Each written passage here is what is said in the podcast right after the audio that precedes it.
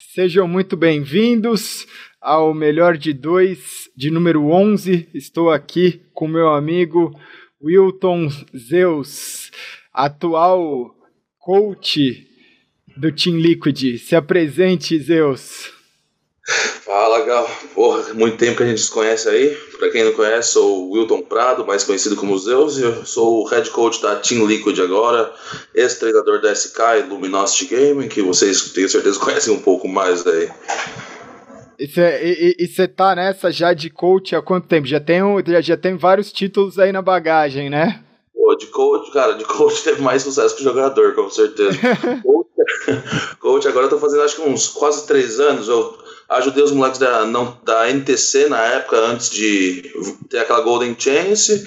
Aí eu era, fui encarregado de ser o responsável para ser coach daquele projeto depois da Golden Chance, que acabou virando o time da GA, foram os meninos da NTC. Da, na GA eu durei acho que uns 4, 5 meses, e aí eu fui chamado para eleger junto com o Taco Fênix, onde eu fiquei mais uns 10, 11 meses mais ou menos, pegamos dois majors, e agora no Liquid deu um ano e, me... um, ano e um mês agora, acho, mais ou menos. Então, isso daí uns três anos de coach agora. Você já tá um ano e um mês na Liquid, né, cara? Passar rápido, parece Pô, passa que foi. Muito rápido.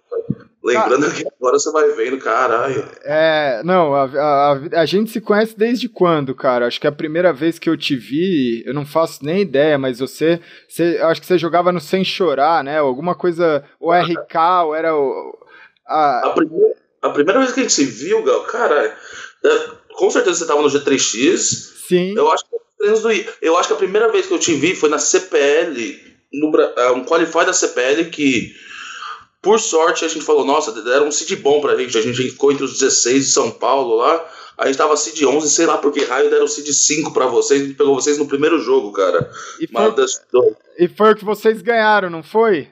Não, essa daí a gente perdeu 13 a 11, só que foi o time que mais fez round em vocês ah, no campeonato então... foram ganhando. Ah, porque te, teve uma vez que a gente perdeu. Você jogou no Sem Chorar, não jogou? Joguei, joguei. É, teve, joguei uma, te, teve um qualify de algum campeonato que a gente jogou que vocês ganharam da gente, que a gente teve, foi para uma WCG, que a gente Pô, teve que interior jogar. É, que aí a gente teve que buscar a vaga lá no interior, cara. Esse campeonato foi divertido.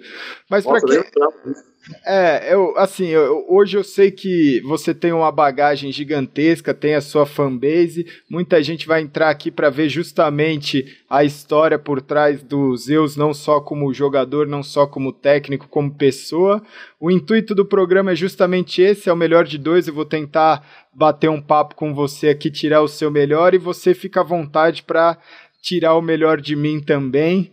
Então, começando do, do, de, do, dos primórdios, como é, que, como é que apareceu o Zeus? Como é que apareceu o Counter-Strike na sua vida?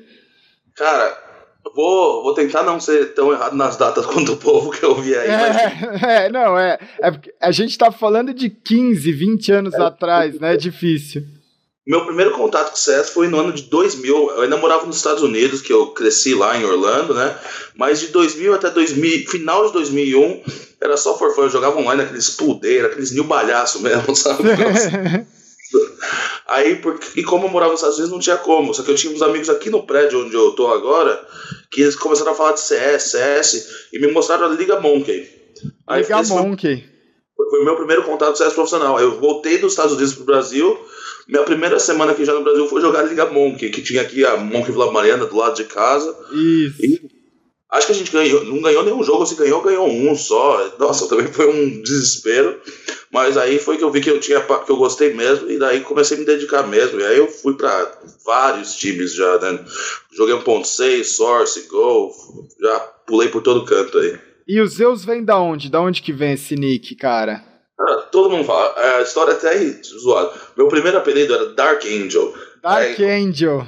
Aqueles bem nick de. Essa você conhece. Né? Tinha, tinha, tinha, tinha número no nick ou era só Dark Angel? Não, era só Dark Angel. Menos mal, já passou, já, já, já, já é menos mal. É, só que aí passou, acho que eu usei esse nick uns dois meses, aí saiu um seriado na TV, Dark Angel era uma mina. Eu falei, eita caralho, tem que trocar essa porra. Aí eu, eu lembro que tipo, eu, onde eu jogava lá nos Estados Unidos, eu jogava futebol americano crescendo lá. E na quadra lá de futebol, lá na, no campo, tinha uns piches que eram uns Zeus com W, coincidentemente. Aí eu roubei mesmo. Ah, Aí acabou ficando. Entendi. Aí deu sorte, porque aí tem. Hoje a gente tem no cenário Zeus, né? E você conseguiu ali com o Zeus com W, te ajudou também, né? Foi, que tem o do Nave lá. Vai ser cópia, não quero saber. É. você não perdeu o nick, pelo menos, que nem o Apoca aconteceu, é, né? Perdeu o nick, coitado. Coitado. E aí você estava falando, então, pelo visto, você tem uma, uma história parecida com muita gente que passa aqui do MD2, que é esse lance de praticar um esporte. Eu sei que todo mundo pratica um esporte normalmente na adolescência. Tem uma turma que não pratica tanto, que foge da, da famosa aula de educação física, fica ali mais sentado, mas você curtia futebol americano, é isso? Curtia. Futebol americano sempre achei do caralho, porque é um esporte muito tático, né? Então tinha que pensar muito. Sim. E ele englobava todos os tipos. Na época, acredite, eu não era magro, né? Faz muito tempo mesmo, 17, 18 anos. Aí, aí eu adorava. Aí acabou que eu achei o CS parecido em bastante jeito de pensar, né? Porque desde o começo, quando eu comecei a jogar, já me falaram que era um, um jogo muito tático, que não era só Sim. sair correndo dando bala na cabeça dos outros. Aí isso daí me chamou muita atenção na época. É, chama, tem, é, assim, o CS ele pega na, na, na, na, alma, né, assim, a galera que tá desde as antigas até agora é um pessoal que é realmente apaixonado, que é aquele negócio, a gente não tem como não olhar alguma coisa e não ficar, né, qualquer coisa que remete ao Counter-Strike já dá uma, um certo, né, aquele, aquele friozinho na barriga, né, cara, até hoje. Tava falando com o Dead, agora na praia, falei, cara, mais de metade da minha vida tem CS já. Eu não lembro de um tempo sem o Dead sem CS na vida. Exatamente, eu tô completando, completei 34 anos agora, 20 anos de esporte eletrônico, uns 18 desde que lançou o CS, 99, desde que lançou o CS eu tenho mais idade de CS do que, do que de vida. E você agora tá com 30 anos. É, acabei de fazer 30 em novembro, estamos ficando velho, careca vai chegando. e, aí, e aí, como é que foi assim essa passagem? Porque assim, hoje o pessoal, você, você falou, né? Você teve muito mais sucesso como, joga, como treinador do que como jogador, mas você tem uma história gigante como jogador, né? Você começou a jogar, você falou ali na Liga Monkey, e você sempre teve ali no, nos, nos bastidores como jogador e atuando e vendo os principais nomes, tá, estando entre os principais times, você acha que qual, qual, qual, que é qual que é a diferença? Assim, você acha que isso te deu uma base bacana para essa geração ah, de hoje? Com certeza, né? É que mais sucesso é porque não tem como, né? Ganhar dois meios, você vai fazer é. o quê? O que, que pode fazer como jogador que vai superar isso daí? Mas como jogador, no 1.6 eu tava chegando num ponto que eu tava ficando muito bom, eu acredito, assim. Só que era uma panela na época. Eu, a gente era parte da panela, mas lembro que a rotação ficava muito entre si. E aí acabaram me chamando para jogar Source. E aí no Source, acho que foi onde eu tive mais sucesso, assim, que eu já migrei do 1.6 pro Source. Aí, primeiro campeonato, já ganhei o brasileiro, fui considerado o melhor jogador do Brasil na época. E aí, com isso, mandaram um invite pra CGS pra gente, né? Porque eu lembro que veio o Amp da V100. Ele veio falar ah, você ainda tá jogando Source, eu vi que você é o melhor do Brasil, monta um time e vai pra CGS lá com o MBR e com o G3X. Aí montando um time que esse campeonato depois a gente até conversa, lá lembra a marmelada que foi a de chave, aquela porra, puta verdade. Só que aí você lembra, o investimento no Brasil sempre foi muito difícil naquela época, tinha que correr atrás e a gente é um pouco mais velho, a idade vai chegando, Sim. tem que trabalhar. Então eu sempre fui parando e voltando. Aí quando voltava, voltava nos topos, mas tipo, nunca fui que nem um Fallen que nunca parou com o jogo, essas coisas. No Gol também, acho que foi em 2013, eu voltei a jogar é, Gol.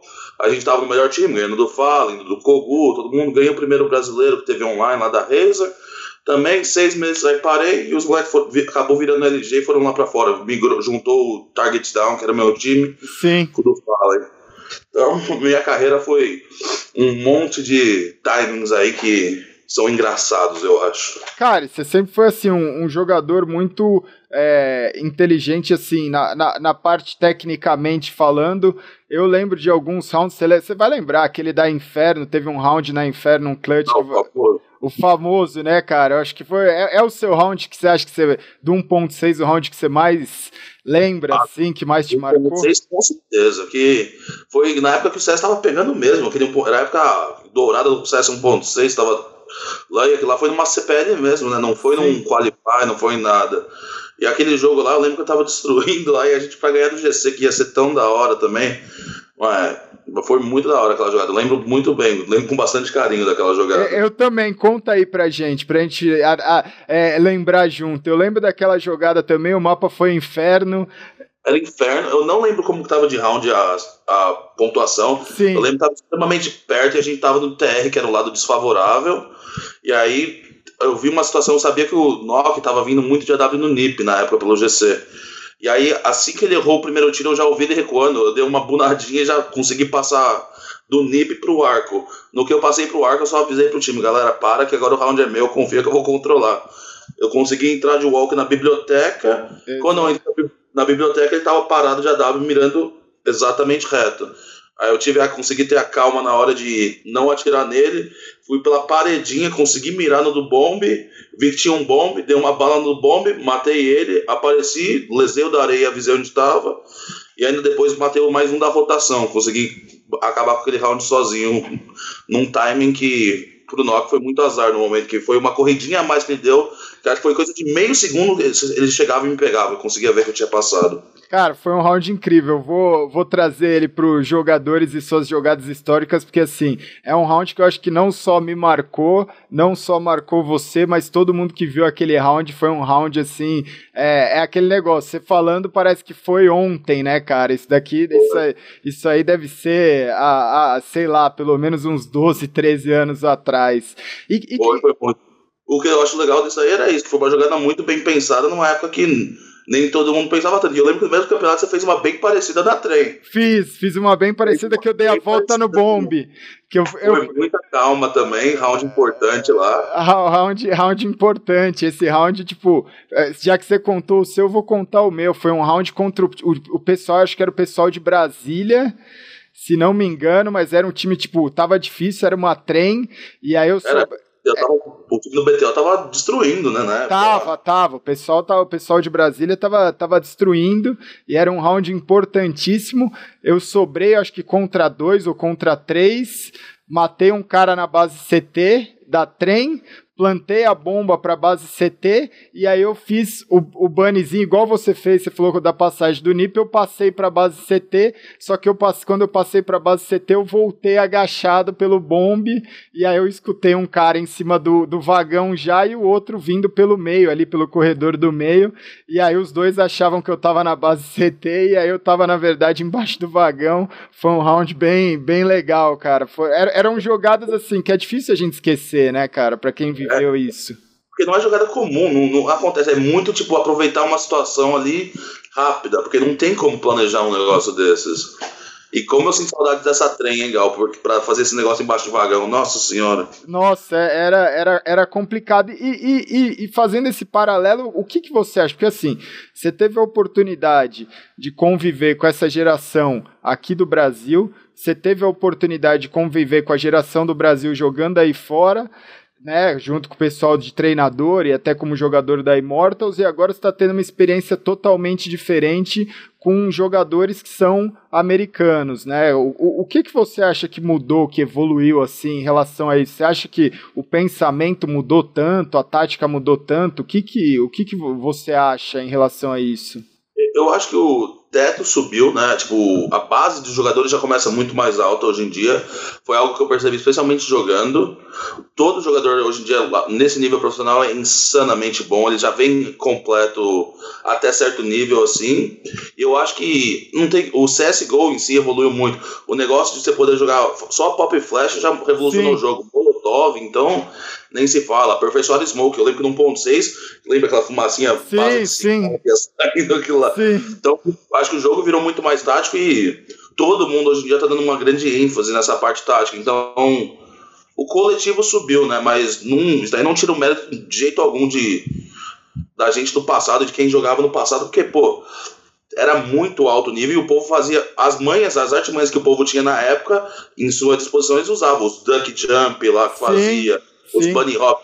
O, a movimentação era insana, especialmente a WP. A WP tinha um tempo num ponto 6 que era uma coisa fenomenal. É, isso daí a gente tava até falando no último MD2 com o Beat, as coisas, por exemplo, que o Tom. O Tom é figura carimbada aqui, eu não consigo Tom, trazer cara. ele pro, pro MD2, mas assim, né? As coisas que ele inventou em relação à movimentação no CS 1.6, hoje é muito difícil, assim, é muito. É, não, é, não é usual a gente ver um jogador se ter uma movimentação igual ele tinha, né, cara? saía da torre, caindo no vagão da escada e depois passava por debaixo do vagão do trem. É, okay. é, é, muito bom. É, exatamente, cara. Era, era extraordinário. E aí me conta, assim, pra galera que tá. Tem muita gente que tá começando, tem muita gente que quer seguir essa carreira, quer seguir uma carreira no não só no CS, mas no esporte eletrônico, ou treinador de qualquer modalidade. Como é que você, como é que foi esse processo, né? Porque você passou muito tempo jogando, você foi um dos pioneiros aí, eu acho que pro CS Source mesmo, de verdade, né? Porque eu, eu lembro de 2005, a gente ganhar um Qualified WCG, onde a gente teve que jogar o CS Source, porque na WCG lá fora era o CS Source, mas a gente só treinou para aquele campeonato foi espancado porque tinha a gente caiu num grupo ali muito difícil que tinha um time ucraniano que jogava o Source, então só passava um por grupo, a gente não conseguiu passar mesmo. E, e depois a gente voltou para 1.6. Da galera que migrou para o Source, você foi um dos primeiros, né? Foi, foi, foi. Eu lembro que o Fallen tinha jogado um, campeonato antes, mas ele não, também não migrou igual. Foi quando ele deu rage, né? Que não, não, não, não vou jogar Source, não vou jogar. Né? É. Exatamente isso. Só que daí eu também não tava jogando. O meu foi mais por coincidência, porque eu tinha parado com o ponto 6, que foi uma época que. Eu lembro que. Não, foi quando o Fênix foi pro MBRSP, já deu uma desanimada. Eu lembro que a gente tava treinando muito naquele Army 5, a gente tava bom. E deu uma cortada. E aí continuei um pouquinho, mas aí o trabalho veio e o Source eu podia levar como algo mais casual. Como eu já tinha investido tanto tempo no CS 1.6 e o nível do Source estava um pouco abaixo na época, Sim. eu podia levar mais no casual e continuar no nível alto, né? E nas cabeças, que eu sempre joguei para tentar ganhar tudo onde eu estiver. Aí eu lembro que no Source também no começo era bem diferente, de, bem diferente a movimentação, os bonecos, o jeito que andava, mas eu gostava do Source. O povo reclama pra caramba do Source, mas eu gostava pra caramba desse jogo, cara. E você acha que assim, você abre uma brecha para falar, porque tem muita gente que hoje fica avisando, né? Por exemplo, ah, é, os campeonatos de CSGO estão muito forte, estão muito forte. É, tem campeonato toda vez, tem time, tem uma exposição, tem uma mídia, mas a gente tem muitos outros jogos nascendo. Né? Você aproveitou uma brecha, mesmo sendo da mesma franquia, que você falou assim. É, o nível está muito alto para eu, eu quero ser campeão brasileiro, eu quero conquistar os meus títulos, eu quero fazer minha história, e você viu uma oportunidade num jogo novo. Eu recebo muita pergunta em relação a isso, né? De tem muita gente, por exemplo, que tá no Crossfire e quer ir pro CSGO, tá no CSGO e poderia ir pro Crossfire, ou tem vários outros jogos, Point Blank, Rainbow Six, tem, hoje tem uma infinidade de jogos muito grande e surge essa dúvida sempre do tipo assim, você acha que vale a pena migrar para um jogo novo? Né? Você pode falar por experiência própria que às vezes se você já tem uma base num jogo de FPS, vale a pena, né? A, a base do jogo de FPS é sempre vai levar, especialmente um jogo como o CS, que ele é mira, tático, tem toda essa parte de química de time.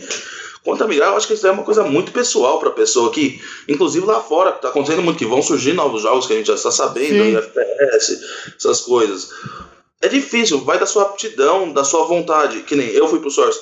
Eu fui pro Source porque eu não tinha tanto tempo para me dedicar mais no ponto 6 e principalmente para continuar jogando com meus amigos, que na época o Dead, que hoje é o treinador da SK, tava lá jogando, o Mutz, a galera, a galera que sempre foi mais minha a camaradagem mesmo.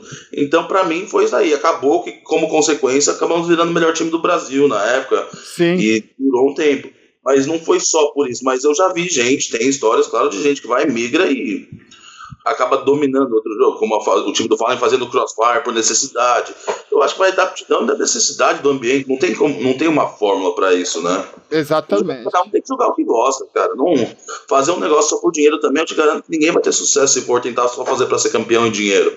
Tem que fazer porque gosta. Ah, é, essa, essa é o espírito, é, é a alma para qualquer coisa, né? Mas às vezes, o, o, quando eu falo assim, o Meninas muitas vezes ele chega com a paixão, com o sonho de ser campeão, de ser um atleta atleta, de ser, né, de ser um, um cyberatleta aí, e ele assim. muita, muitas vezes se frustra na jornada de que não é fácil, né? Não é como você falou assim, é, você não tinha tanto tempo para se dedicar ao Source, mas mesmo assim você conseguiu conquistar seus objetivos porque era um jogo que a base ali não estava, né? Não tava ainda não estava tão grande, a disputa não estava tão grande, né?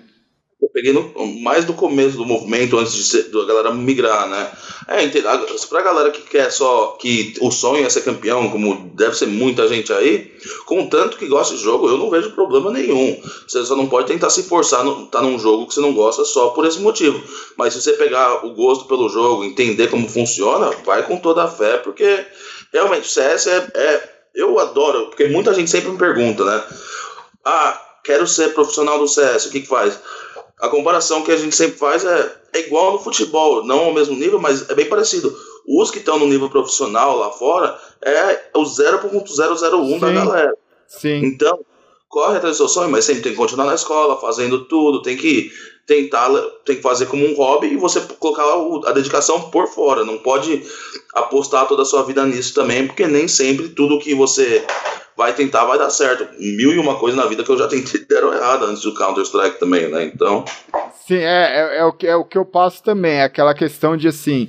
É, se você gosta, se você tem esse sonho, investe, corre atrás, mas pelo menos assim, tenha certeza que é isso que você falou, que vai ser um em um milhão que vai conseguir, mas você pode ser esse um, vai depender de você. E quando você corre atrás e você faz, pelo menos você tenta dar o seu melhor e correr atrás do seu objetivo, mesmo que no final das coisas não dê certo, você pelo menos tirou um peso muito grande nas costas, né? Porque eu escuto de muita gente do tipo assim, putz, se eu tivesse tentado, se eu tivesse. Então, você viveu uma vida com esse peso, né? Do tipo assim, eu não, não, não tentei me dedicar um ano, dois anos, ou três anos, ou às vezes cinco anos, demora muito tempo, né? Você foi, você começou sua carreira, você foi ter um grande sucesso depois de quantos anos, né?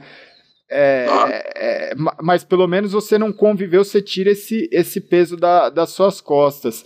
E, e, e, e, entrando nesse assunto, assim, você sempre foi. Você começou a jogar com o Dead, você começou a jogar com essa galera? Você lembra quem foi? Como é que você entrou no seu primeiro time? Então, como eu falei, era uma galera aqui do prédio, meu primeiro time era o ACA, Associação Comando Andorinha. Ó, oh, que beleza, era o Dark Angel da Associação Comando Andorinha.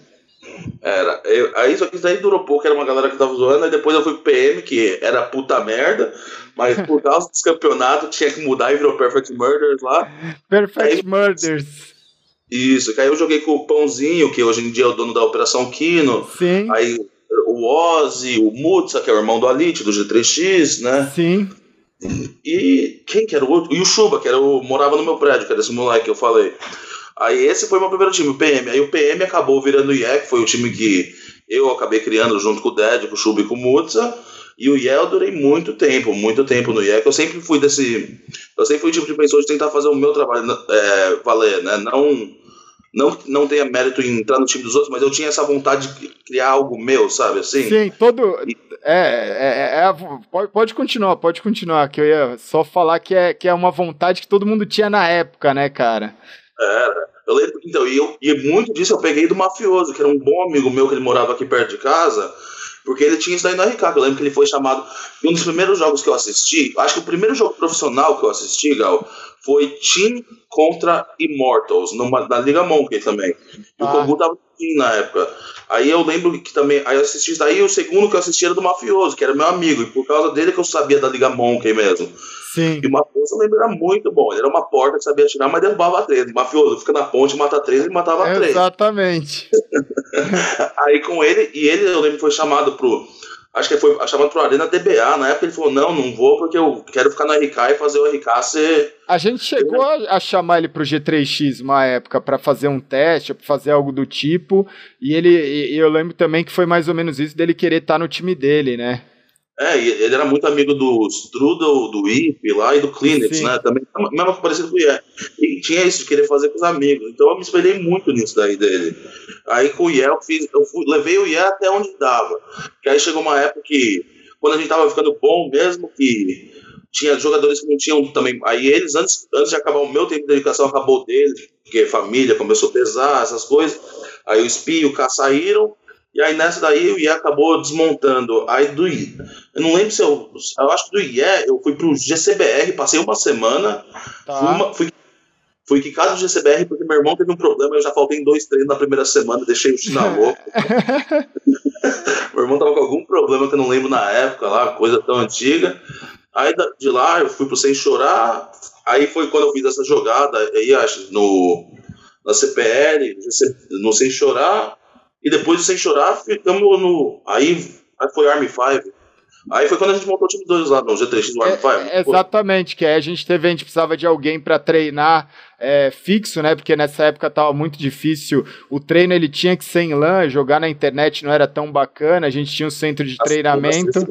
Né, e aí a gente tinha, tinha 10 computadores lá onde a gente convidava os times para ir treinar, mas a gente via que era muito melhor a gente ter um time né, é, era um time independente que era o Army 5, mas a gente falava que era o nosso time 2 ali porque a gente treinava muito junto, né? Eu não sei nem quantos treinos a gente deve ter feito junto e muita gente passou pelo Army 5, né, cara? Eu, lembro que, é que o Army 5 que eu considero mesmo, eu, eu passei por duas operações, né, do Army 5. Uma depois foi com mutação de coach, etc, mas daí já era também já tinha parado, já não era mais a mesma coisa.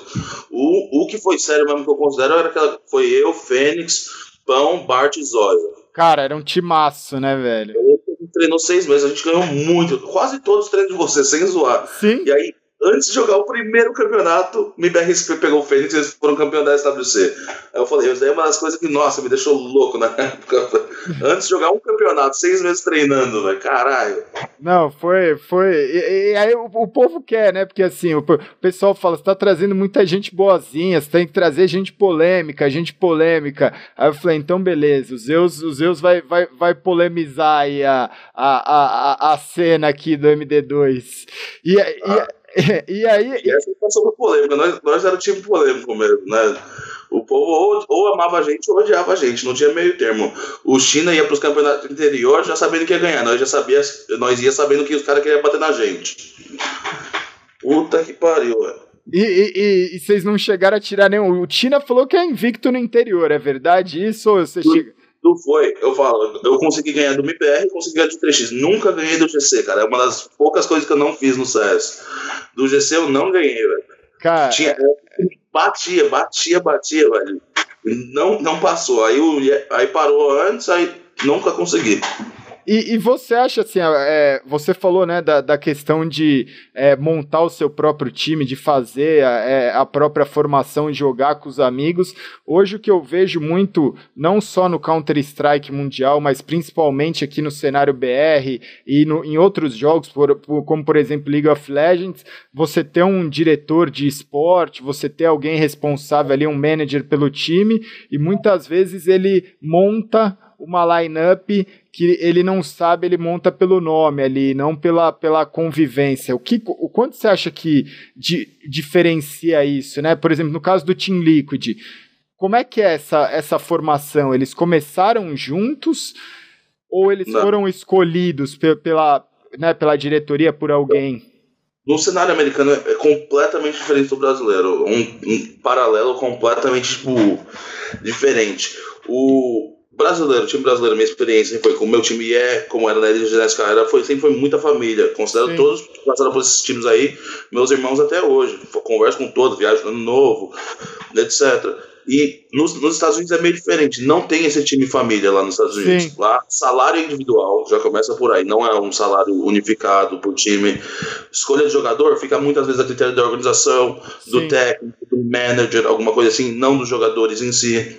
E isso é uma filosofia que eu tô levando para lá e levei para lá no Liquid. E foi assim que eu cresci muito rápido, porque o Liquid tinha muito problema nisso. Tentava contratar jogador só de nome, etc. E não dava certo, o negócio odiava. Não conseguia nem conviver. Então, foi mudando isso aos poucos lá, e ainda está um processo, porque não vou falar, não vou mentir e falar que é do dia para noite que uma coisa dessa acontece, até em jogador. O jogador precisa acostumar com a ideia de confiar no cara, porque você colocar cinco estrelas lado a lado, tirando o phase, cara, não funciona.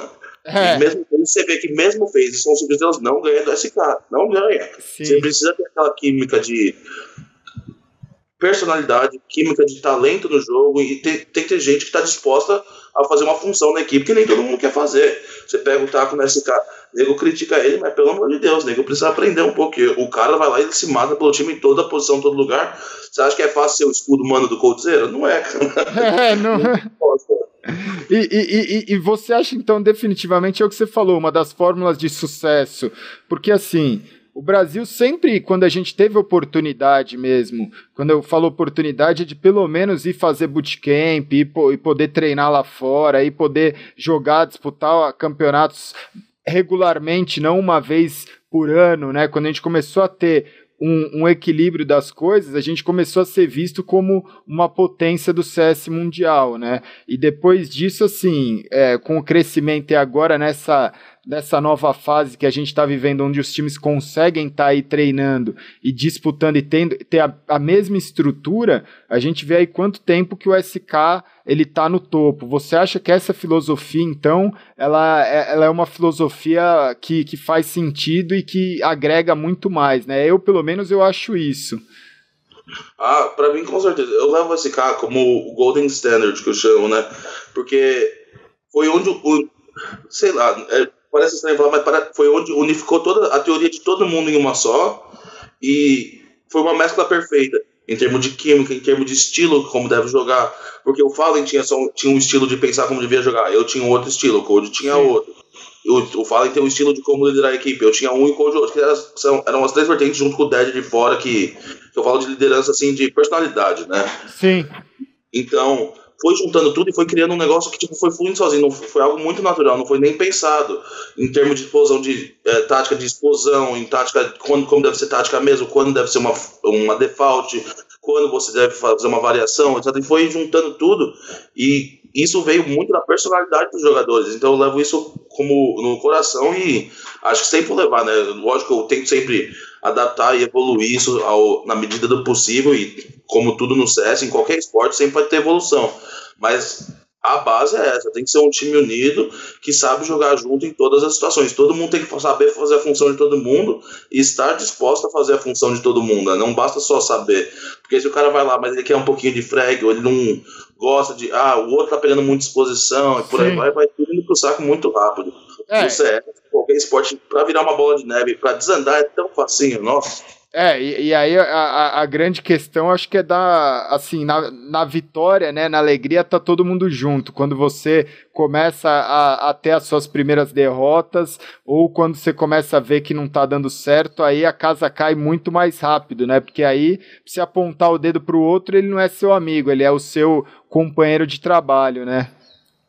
Ah, é. Isso aí, isso aí não pode, te falar que é o padrão para 90% aí mundial. São raras as exceções que tem essa união, que tem essa convivência, e eu acho que o SK em parte tão bom por causa disso, porque a gente tem isso já na base de CS brasileiro. Sim. Desde aquela época de LAN, de tudo, sempre foi junto, né? Não tem isso de vou dar um Alt F4 no TS e pau no teu cu, tá ligado? Sim. Não, tem que se resolver ali na hora, cara. Todo mundo recebe igual, todo mundo é, é, é, é uma coisa, né? Todo mundo é, é uma família. Eu acho que esse é um padrão que agora a gente começa a exportar através de pessoas como você, que é o que você falou, são filosofias que a gente está levando né, para o mundo, que a gente criou aqui no Brasil, que a gente está exportando não só jogadores, né, não só times, mas também pessoas que têm, que compactuam com essa filosofia que a gente, é, que a gente acabou criando. Eu acho que é único aqui do Brasil, como você falou.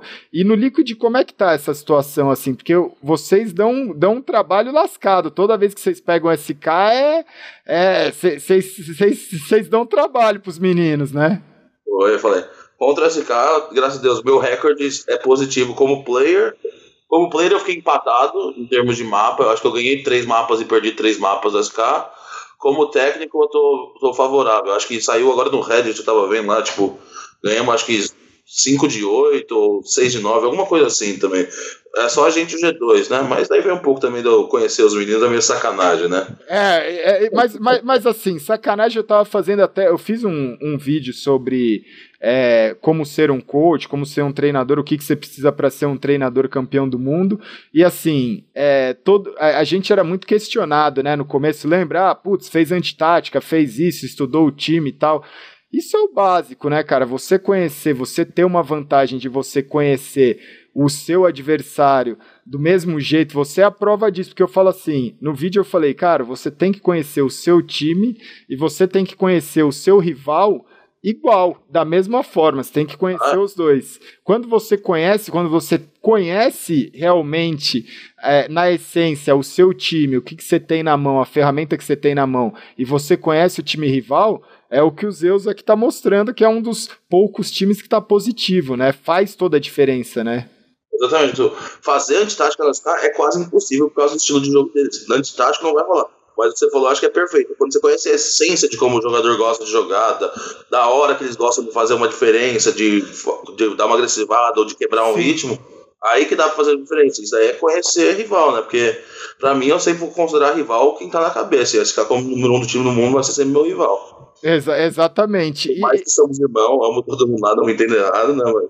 E, e, entrando nessa história da SK, assim, como é que. Porque você teve uma oportunidade muito, muito boa, né, cara? É, é, aproveitando esse gancho também do, do, do vídeo, é, eu coloco assim, que quando você quer ser coach, a primeira pergunta que você tem que fazer é por que, que eu quero ser coach, né? Por que, que eu quero ser um treinador? E quando você estava ali no SK, que na verdade era Luminosity, você passou pela, pela questão de você ganhar o Major, né? Depois virou SK, você ganhou um outro mês, você ganhou um Major como Luminosity e outro como SK, é isso? É isso. O meu último campeonato foi o segundo. Na SK foi o segundo Major de Colônia. Isso, então você saiu, cara. É, e assim, o que, o que que tá, o que que tava passando? Na época eu lembro que a gente se encontrou nos Estados Unidos, que eu tinha ido na Gaming House, que eu, que eu tava lá na casa de vocês e a gente tava conversando, você tava justamente nessa migração. O que que passou, cara? Qual que é? Qual que é o sentimento? Por que, que é, teve essa decisão de aban não abandonar, né, mas aceitar uma proposta, sendo que você já, já era bicampeão mundial como treinador, de aceitar uma proposta para você ir jogar? É muita responsabilidade. Da onde que veio isso? Para isso, acho que eu tenho que começar. Quando a gente foi para lá, eu falei, eu fui da NTC para GA não tinha dinheiro, não tinha fama, não tinha status, não tinha nem qualidade de vida direito. O que tinha era o Dead dando pra gente lá. Todo mundo era muito grato, era realmente na paixão do jogo. E eu fui com essa intenção de ser treinador e tá. ajudar os outros com a experiência que eu tinha, porque eu não tava jogando, não tava fazendo nada. E foi subindo, e graças a Deus a gente conquistou tudo que acabou conquistando, que dessa união surgiu os majors, surgiu tudo.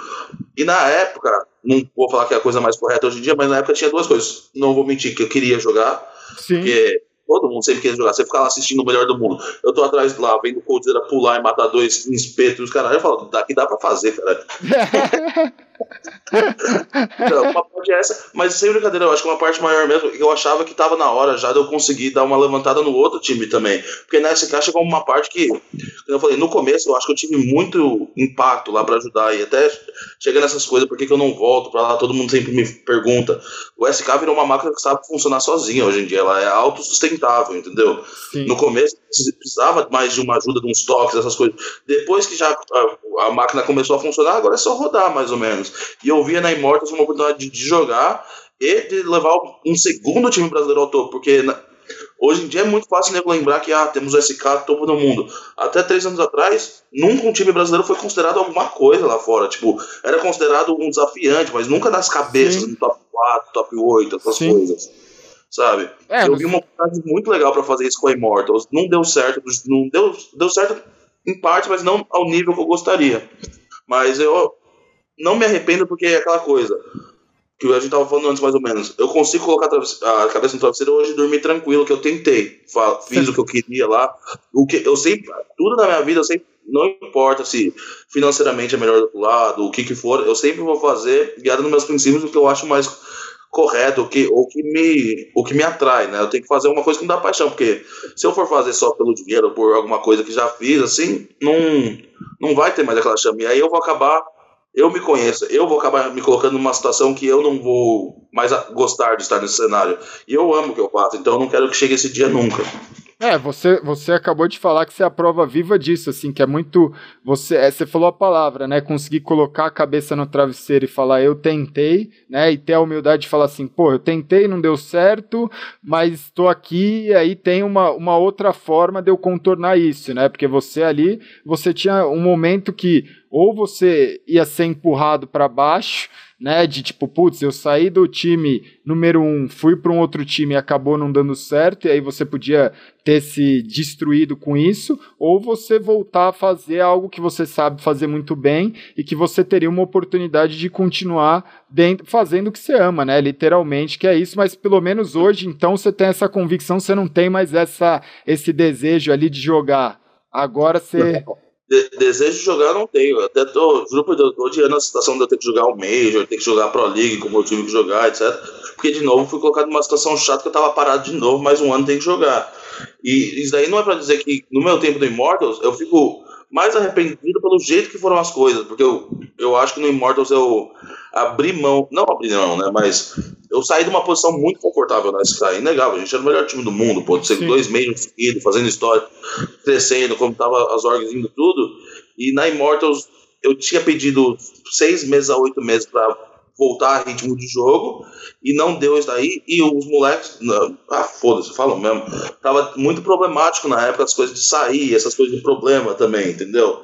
A, então, a, a Immortals, qual era o time da época pra galera? Porque mudou bastante. Foi, foi eu, Henrique, Lucas, Phelps e Boltz. E o problema não é, eles juro, não era nem várias que eu falando saía muito, não saía muito, mas os momentos que eu escolhia de sair era muito problemático. Eu, eu acho que eu que abraçar o mundo de uma vez também. Eu não fui, eu não voltei para ser player, eu voltei para ser capitão de um time top 10 já de cara, Sim. depois de dois anos parado. E não só capitão, eu era o líder da equipe e líder perante a organização. Então eu era muito cobrado em termos de tudo que os outros faziam perante a organização. Então quando os outros faziam, era o meu rabo que tomava comida, não era o deles, Sim. entendeu?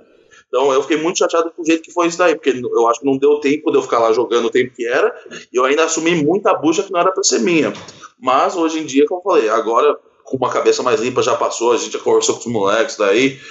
Foi do jeito que foi, nem, nem necessariamente talvez eu voltaria a jogar no nível que eu sei que eu conseguiria, etc. Mas agora já foi. Eu quero. Hoje em dia eu tô muito focado nesse negócio de coach, que eu acho que agora é o futuro. E eu até tô tentando diversificar mais na Liquid, passando meu, na Liquid eu dei uma crescida lá, então tá meio que passando os conceitos que eu fiz, não só pro CS, mas tá mudando pro LoL, pra, tá, eles estão aplicando umas coisas lá, então tá uma coisa muito legal de se ver pra mim, né? tipo, aquela... Como crescimento de carreira, né? Carreira como, como crescimento pessoal, né? De profissional, é, é uma, né? Consegui mudar uma, uma... Porque, querendo ou não, depois que eu saí da Immortals, eu, fui, eu tava numa situação muito nova para qualquer um do mundo, acho, né? Sim. Eu não, não tinha um time brasileiro mais, só que estava nas cabeças. E aí, o que, que eu faço? Eu fui jogado, velho, sozinho, longe de todo mundo, no Liquid, num time que, tipo, eu conhecia os caras, mas não conhecia como eu conheço hoje, não era amiga. Hoje em dia eu tenho o JDM, meu irmão, lá, gosto de todo mundo do time. Mas naquela época eu entrei num time de gente desconhecida, um time internacional, e dei as caras da tapa mesmo. Então foi, eu acho muito legal pra, tipo assim, eu me sinto muito eu, esqueço a palavra em português agora, vai até falhando, accomplished, sabe? Sim, é, é completo, né? Assim, é, é, preenchido, né? Você se sente é, é. Tipo, é, com, com missão cumprida, né? Uma realização pessoal, assim, conseguir mais um marco. Sim. Consegui fazer nesse carro que eu queria? Consegui. Na Liquid, estou fazendo o que eu quero também. Vou conseguindo novos objetivos. Eu não vou estagnando. Isso que eu quero. Eu quero sempre estar tentando, trabalhando e crescendo, né? É, e aí você tem, teve uma vantagem que você falou que você já morava nos Estados Unidos antes. Você tem uma vantagem assim: a língua, falar o inglês hoje é essencial para você poder é, desempenhar. Porque é isso, né? Se você é um jogador, se você é um treinador, se você é um analista, qualquer coisa relacionada a esporte eletrônico, hoje aí fora o mercado ele tá aqui dentro do Brasil tem muita oportunidade? Tem, mas eu ainda acho que comparado lá fora, a gente está engatinhando, não tem como falar que. Né, não, não... Tem, tem aqui, mas não tem como comparar lá fora. Lá fora já tá. Já deu os próximos dois passos, né? Não só um Sim. em termos de investimento, em termos de estrutura, em termos de variedade que você pode fazer. E eu acho que isso daí é o maior conselho que eu dou para todo mundo. Não é porque eu tô lá, não. Todo mundo quer se mexer com esporte, quer ter uma chance de verdade, alguma coisa, não necessariamente no Brasil, quer aumentar as suas chances de verdade. Aprende o inglês, cara.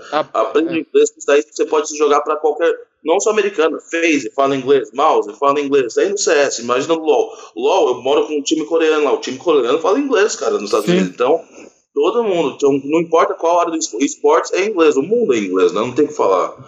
E, e, como é que foi essa, essa sensação, né? Porque assim, é, você no SK, você se considera o. Você considera que você fez um trabalho de técnico ou você fez um trabalho analista ali? Porque, por exemplo, no SK a gente tem a figura do Fallen, que ele é um in-game leader, né? Ele, ele tem um, um, um, o time ali na mão dele, e a gente sabe o quanto é difícil, por exemplo, hoje são poucas as pessoas que eu enxergo ali exercendo o papel real mesmo, a função de um técnico dentro do, do time. Né? No SK, no, na Luminosity, quando você estava ali, você fazia esse papel de técnico ou era mais uma questão de auxílio, que era o que você falou, de apontar um defeito, apontar um erro, analisar, fazer essa função? O que, que você acha assim dessa época? É, é, eu acho que é, hoje em dia é um papel de técnico completo no SK, eu ia adaptando conforme a função. Um, na, não tinha o Dead lá que podia viajar com a gente. Então eu tinha que suprir essa parte gerencial também. Na parte tática, no SK, os moleques são muito inteligentes no sistema. Sim. Então isso daí me dava liberdade de fazer uma coisa que eu adoro, que é inovação. Eu inovava o jogo, criava as smokes one way nova, umas táticas novas, tudo diferente, umas, não tudo, né? Mas umas boas coisas que o cenário lá fora não tinha visto ainda. Então eu adorava fazer isso. Jogador que nem eu falo, eu falo, eu não preciso chegar lá, ou falo, você tá fazendo isso aqui errado. Ele já sabe. Mas o Fênix, o Taco, que ainda. O Taco ainda na época estava crescendo, hoje em dia já é um jogador completo, como eu falei, o pessoal vai evoluindo. O Fênix ainda estava voltando ao jogo também. Eu pegava eles de canto, dava uma ajuda aqui, ó, aprende isso aqui, faz desse jeito, tá errando aqui. Então eu ia adaptando conforme a pessoa e a necessidade dela. Então eu acho que era assim o papel de técnico, não era de analista, porque na SK uma coisa eu falo para todo mundo: não, a gente não fazia de tática naquela época, de ninguém, não queria nem saber era uma coisa que a gente tinha. Uma coisa que eu fiz eles aprenderem a ter, a ter um gosto é aprender a analisar a tendência dos outros. Sim, então, o... você, você identificar um ponto fraco da equipe, você consegue. Então não adianta eu saber se a tática deles, deles completa essa daqui ou o que eles fazem. Dá para saber se eu posso matar o Dupree no esgoto aqui porque ele faz esse default toda vez do mesmo jeito? Vamos buscar ele. Ou se vem duas flashes diferentes desse lugar aqui, meio com tempo separado, você sabe que não é padrão, que eles vão fazer uma coisa. Aí isso daí. Então, então eu acho que no SK eu ia adaptando conforme a necessidade. A gente foi evoluindo, então a gente foi também aprendendo todo mundo junto. No começo eu comecei de um jeito, no, pro final eu já estava fazendo de outro. Como eu falei, conforme eles foram precisando menos da, da parte de dica, experiência, porque eles aprendem muito rápido, os caras são os melhores do mundo, não tem o que fazer, eu, aí me dava mais liberdade de eu sentar no meu canto lá e fazer só outra coisa nova. Sim, é, é, a parte que você falou que, que é o que eu tanto bato nessa tecla que assim, independente da parte tática, todo mundo na vida tem um padrão, né? Desde a hora que você acorda, é, é o que eu falei, que, né, tem gente que acorda e vai escovar os dentes, tem gente que acorda e vai fazer um café, tem gente que acorda e arruma a cama, e normalmente todos os jogadores repetem um padrão de jogo, que é isso. Às vezes você não precisa saber a tática, mas você sabe o padrão, o comportamento, é o que você falou, a tendência, e só de saber isso já é uma vantagem muito grande, né?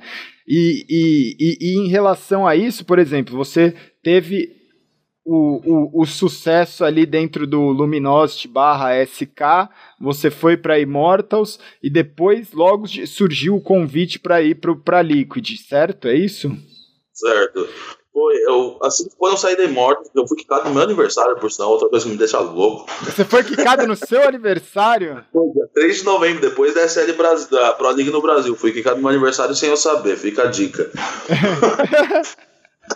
Mas aí eu tive uma semana aqui no Brasil, mais ou menos. Aí eu falei com meu, meu então advogado, que já não é mais, também foi cagada pra caralho. Aí foi ver propostas. E eu, eu falei, eu quero ficar nos Estados Unidos. Então eu recebi muito interesse da Europa na época. Mas nos Estados Unidos o Liquid foi o único time que chegou em mim. Que eu achei interessante, né? Saindo de coach, com, essas coisas. Com certeza. Eu esperava que nos Estados Unidos ia ter mais interesse do que na Europa, e foi o contrário. Aí eu aceitei o Liquid e hoje, graças a Deus, aceitei, porque não é puxando sardinha, mas a Liquid é uma das três, eu considero a segunda maior organização do mundo em termos de estrutura, em termos de todo o apoio, e é muito da hora trabalhar com os caras. Eles têm uma visão pro esportes muito boa, não só no CS, como em todos os outros esportes. Você vê Dota, LoL, os caras têm esse pensamento de vamos ser campeão em tudo. Então Sim. eu gosto muito. É, é uma organização completa, né? Não é só um time de uma determinada modalidade, ou eles estão presentes, eles são um time forte, uma potência em todos os esportes que, né, que a gente imagina, eles têm, é, são sempre bem representados. E aí você acha que teve uma vantagem muito grande? O primeiro, você ser fluente em inglês, a gente já falou sobre isso, só que assim, tem um diferencial que eu enxergo que é o seguinte: uma coisa é os brasileiros, a galera que está aí fora, que conhece os Zeus, né? Que conhece você, que conhece sua história. Quando você conseguiu fazer é, ganhar os títulos da Luminosity, ganhar os títulos ali com a SK, e aí você mesmo não tendo um sucesso como jogador, você recebeu uma proposta da Liquid, você chegou num, num é, você chegou com um status dentro do time muito grande, né? É um outro tipo de respeito, né? E, e lá fora esse negócio do, do Immortal, vou tocar mais uma coisa. Fala, fala não teve sucesso, mas o povo lembra muito da, acho que foi da E-League. Só que você pensa, eu durei três meses na Immortal, foi três meses só que eu fiquei lá. O primeiro, a gente ganhou um campeonato em cima do Cloud9 e o outro foi, a gente terminou a Pro League em segundo, em cima do SK online e a SS também, a, a, gente ficou em segundo, aí só atrás do SK. Então, durante a temporada foi muito boa. Então, o brasileiro pegou isso aí por causa, acho que, do, da E-League, essas coisas, então ficou esse, esse gostinho ruim de final. Mas lá fora, o povo via até como jogador de experiência, como vindo de respeito, porque a parte tática estava muito boa do time na época. Foi mais da. Foi mais nessa liga aí. Aí eu cheguei na Liquid, aí, lógico, ajudou também, porque eles já tinham tido o Peacemaker como técnico, Sim. né? Então tinha uma entrada ajudou o inglês, com certeza foi uma das partes mais fáceis. E como o Pis tinha acabado de sair de lá, ele saiu de um jeito diferente, aí o jogador conversa. E eu lembro que os caras da Liquid foram perguntar exatamente pros caras da SK como que eu era como treinador. Aí os caras falaram que, só falaram o que eles acharam, nem sei o que falaram direito, sei que falaram bem. é. veio rápido. A Liquid veio bem rápido atrás. E você ficou chateado em relação a isso, assim, porque, é, como você falou, você foi teve uma passagem, você desistiu, entre aspas, de um sonho de estar tá no time número um, foi é, viver um outro sonho ali, foi uma passagem muito rápida, e, e o quanto te abalou, assim, em relação a, a você decidir, você falar, cara, você tentou três meses, você falou que foi quicado, mas que você teve um bom resultado ali, né? Você provou que. O... Bom relativo, né? Também não vou ser o louco que fala que foi ótimo. Mas na medida do. Por três meses, eu que foi de boa. Eu não, não vou falar que abalou demais, porque também a, aquele ponto, eu já lembrei como é que é lidar com um jogador nesse nível, se você tá lado a lado. Eu, como técnico, é muito mais fácil eu não ter que estar no jogo ter que aguentar as coisas dos jogadores nesse sentido de a pressão do dia a dia dos caras que todos sentem, não é só uma pessoa que sente, porque quando o seu teammate está sentindo pressão, você ela acaba refletindo em todo mundo. Sim. Então eu lembrei de todos esses aspectos. Então eu não vou falar que foi só, eu tenho muita parte de culpa também no jeito que eu lidei com a situação lá na Immortals depois, sabe? Eu, falei, eu, come, eu acho que eu comecei bem e foi desandando, e bastante parte foi do jeito que eu lidei. Então não é, não também não, talvez está soando um pouco mais do que é, porque não não tenho frustração nenhuma diferente. Acho que só ajudou a abrir meus olhos e falar, não, realmente, a parte de jogador já foi, agora é hora de focar na de técnico mesmo. Você saiu, você saiu de lá com essa cabeça, então, do tipo, com, com, com a consciência tranquila que, joga, que, que, jogador você não, não gostaria mais, que a questão agora era, era ser técnico, é isso, né? É, não é nem que não gostou, que já. que não é hora para não era mais a hora para isso. Só, só isso que eu pensei. Né? Eu acho que a vida são, tem hora para tudo, tem momentos para tudo, né? Quem, quem não gostaria de ter. Uh, tenho certeza que, especialmente o povo da nossa época, todo mundo gostaria de ter nascido uns oito anos mais tarde para poder pegar o auge de CS agora, né? Porque é. os frutos, essas coisas. E é o que eu penso, eu ainda tenho muita sorte, porque eu acho que é muito é, competência, sorte e contatos, né?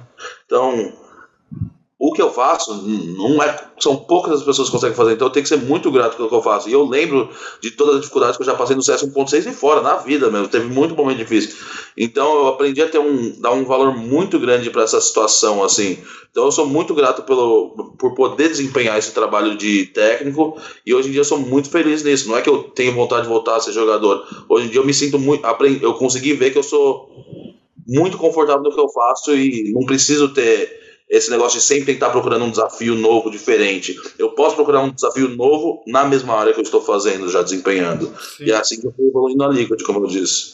É, e aí acaba, acaba te abrindo muita porta, né? Acaba te abrindo muitas oportunidades que, que é, é assim, é, é indiscutível, né? Você tá no, no, cenário que é isso que você falou. Daqui a, daqui a um tempo pode ser que você seja visto não só como o cara do CS, mas como um cara que agrega em outras modalidades, né? Isso muda muito e, e o dia assim que você resolver, não sei o, o, qual que é o seu planejamento de vida, mas você tá ganhando aí uma experiência que poucas pessoas têm na vida, até como gestão de clube aqui no Brasil que é um negócio complicado. A gente sabe que, a, que os times eles ainda patinam muito em termos de gestão de clube, e hoje você é um dos poucos brasileiros que está inserido num clube que é o que você falou, que está entre o, os top 5, pelo menos. Você falou top 2, top 5, mas assim, é definitivamente um dos times, no, e com certeza o top 5 do mundo em questão de infraestrutura, de tudo. Ah, né? O bando de investidor que tem por trás do Lakers é uma coisa assustadora. Umas oportunidades. Eu conheci o Peter Gruber, que é o dono do Golden State Warriors. Tipo, não é uma coisa é. comum da vida. O cara é dono de um time de basquete, aí o outro é dono de um time de futebol, de basquete e beisebol. Fala, meu Deus do céu, gente. Não, é, é, é e, e, e, e, falando sobre isso, assim, como é que hoje vocês estão na, na preparação do, do Major, né? Hoje, como é que tá essa questão, assim? Porque o Major, ele, ele ficou, tem, tem todo esse lance de, mudou bastante, né? Mudou o formato agora, né? É. A preparação pro Major agora tá meio complicado, porque essa regra da Valve acabou ferrando, o Steel não vai poder jogar, vou ter, eu ter que jogar o Major agora. Sim. Então, Hoje mesmo a gente está começando os treinos, vou tô aqui no Brasil, vou jogar lagado treinando para lá. Treinar seis dias, acho, por aí. E é isso, cara. Infelizmente, o Major pra gente perder um pouquinho do glamour nesse sentido, né? Porque não vai estar com a line completa, o SK também não, e várias outras coisas que vão acontecendo. Então, pra gente, o, o Major é, é legal, é sempre um campeonato muito importante, mas o ano começa de verdade depois do Major, que a gente pode voltar a jogar com o Stilega, que é aí que o time tá com o poder completo. É, e, e aí nesse formato é o que você falou, né? Agora a gente tem os campeões dos, dos minors, né? Que são exatamente ali os, os times que, é, que o Liquid se encaixou. É, você tem o sticker agora também? Não, me negaram o sticker, mais uma me ferro. Como, como te negaram o sticker, cara? Você não. Agora, esse, esses times estão porque você tá junto com o Space Soldiers, o, o Renegades. Não, mas eles negaram. O, o Liquid tem sticker, só que saiu o sticker do Stanislau, que nem tá mais no time, cara. Cara, que. Tem que perguntar pra Valve, eu não tenho ideia. Cara, é, é, ué, e, e, era assim, é, é uma coisa que hoje, assim, primeiro, você acha que a função do coach ela é muito valorizada ou ela é desprezada assim? Porque é o que eu falei, cara, todo esporte, para mim, é evolução. Todo esporte, o coach tá presente ali dentro do, do, do que não seja em campo, né? No futebol, no futebol, ele tá ali, ele tem a área dele para ele poder falar com quem ele quiser. Até no MMA, o lutador tá às vezes lutando ali no ringue e você tem o coach gritando. Em todos os esportes, no vôlei, na, até na natação, em qualquer esporte, a função do coach no tênis, ele tá ali do lado da quadra. Muitas vezes o jogador de tênis vai lá e, e, e fala com ele. Você acha que, que foi é, não, não, posso dizer um boicote, aqui a gente pode dizer aberto, mas assim, você acha que foi um jeito da Valve é, tentar balancear as coisas, porque começaram a aparecer times com essa função de coach que era um diferencial? Então, é assim, se é menosprezado, eu acho que pela Valve é menosprezado sim. É um pensamento que eles têm lá, que eles não gostariam do coaching tão envolvido. O porquê são. Eu tenho minhas teorias, que eu Quais são suas teorias? Essa que eu quero. Eu, eu, eu, tenho as minhas também, então vamos debater. Quais são vamos suas teorias? Quanto a, só terminando, quanto à valorização, valorização, todos os times lá fora, pelo, pelo menos todos que conversam na Europa, Estados Unidos, valorizam muito o coach. Investem pesado, especialmente por causa da preparação, etc. Agora, por que, que a Valve não vê do mesmo jeito quanto os organizadores? Que os organizadores de eventos sempre vêm perguntar o que, que pode fazer, falam um negócio de coach e acabam que eles seguem a Valve por a Valve ser a Valve. Sim. Na minha teoria, é o seguinte: eu acho que quando o coach foi implementado no CSGO, a gente era muito roubado, é a verdade. Quando, quando eu podia fazer coach na LG, na SK, que por, por coincidência foi quando mudou a regra também depois do coach, depois daquele segundo Sim. Major deu um time muito bom, a gente podia falar a todo tempo com os jogadores. Exatamente. E isso daí, eu mesmo falo, era roubado mesmo, era sacanagem. Você tá numa arena de 15, mil, 15 a 20 mil pessoas, velho, você vê 20 mil cara branca, quem que não vai saber que onde o cara jogou a flash tem, entendeu? A arena explode. faz barulho pra caralho. Você pode fazer, e você tira essa parte do jogador de. O principal. Que a Valve, todos os motivos que eles me deram até hoje é. Ah, não quer, a gente não quer que coach fique controlando a economia. Pô, mas que jogador profissional que não sabe controlar a economia 1.4, 1.9, 1.4, 3.9, 3.4, cara. Sim. Faz o bônus de 800, é muito fácil. Então, se você tá nesse nível e não sabe, puta que pariu, tá ligado? Você já tá errado. É o básico então, do básico, né, cara? Né? Então, é. então, aí, esse é um dos motivos. O segundo, aí, esse daqui é válido. Eles não querem que coach tome o lugar do in-game leader. Mas a Valve tem que entender que o CS já evoluiu. Não é mais aquela coisa freeze time rush B. Sim. Isso aí não, não existe. Isso aí é no começo do jogo, padrão, vamos fazer desse jeito. E no, aí a parte mais importante do capitão vem depois do freeze time, em que ele fica no meio do round falando: vamos, ó, matou um aqui, a rotação vai vir de tal lado, então rotaciona para cá você. Vamos pro desse lado, sai um lurker ali. É a hora que ele começa a dar essa comandada na equipe, que era importante. E aí eu concordo com a Val que quando a gente podia falar o tempo todo, era meio mancado. Porque eu ia lá, eu estudava o nave Aí eu sabia que no nave, se o Zeus tivesse, se o Zeus tivesse tapete, é, se qualquer um, a não ser o Zeus, tivesse tapete na miragem, ia ser A. O Cold ia lá, matava o Zeus A. Eu já gritava, rotacionar, galera. Sim. Entendeu? Era muito simples. Então isso aí eu concordo, isso aí era roubado. Mas o negócio de freeze time eu acho que devia ser pelo menos uma concessão. Porque tudo que você faz no esporte para aumentar o teto de capacidade da galera, deixar o jogo eh, num nível mais alto, mais profissional, com mais variação tática, com tudo de, deveria ser explorado. Esse pensamento que eles têm de, ah, eu quero deixar o CS o mais próximo, igual ao matchmaking, é, o jogador casual igual, mais próximo do profissional possível, isso não existe, cara. Pega qualquer outro esporte aí, o profissional é profissional por um motivo. Ele vai ter, além de ele ter todo o talento, toda a preparação já, ele vai ter todas as ferramentas disponíveis de cara físico, mental, academia, patrocínio, mesmo que for uma chuteira melhor do que for, Sim. sempre vai ter alguma coisa. E os técnicos nada mais são que isso. Eles estão lá para levar, porque no final do dia eu não coloco minha mão no teclado no mouse. O que eu posso fazer é ajudar os caras a tentar melhorar de 1 a 5% no máximo, porque também que nego que acha que o coach faz tudo também não é assim no mundo. É, mas então, é, é, assim, complementando, eu, eu, eu, compartilho desse mesmo pensamento, mas eu posso falar assim, eu acho que, primeiro, é, o coach ele deveria ser muito mais valorizado do que ele realmente é hoje. Segundo, eu acho que existe uma intenção, isso é a minha teoria, tá? Existe uma intenção que é o que aconteceu, de fato, de você não ter uma hegemonia, porque tudo que tem uma hegemonia muito grande é complicado de se lidar, né? É complicado, a gente sabe que quanto mais disputa você ter 10 campeonatos e 10 campeões diferentes, vai ser muito mais interessante do que você ter 10 campeonatos com o mesmo campeão. Né? É, a gente sabe que assim, para o esporte no geral a rivalidade é essa.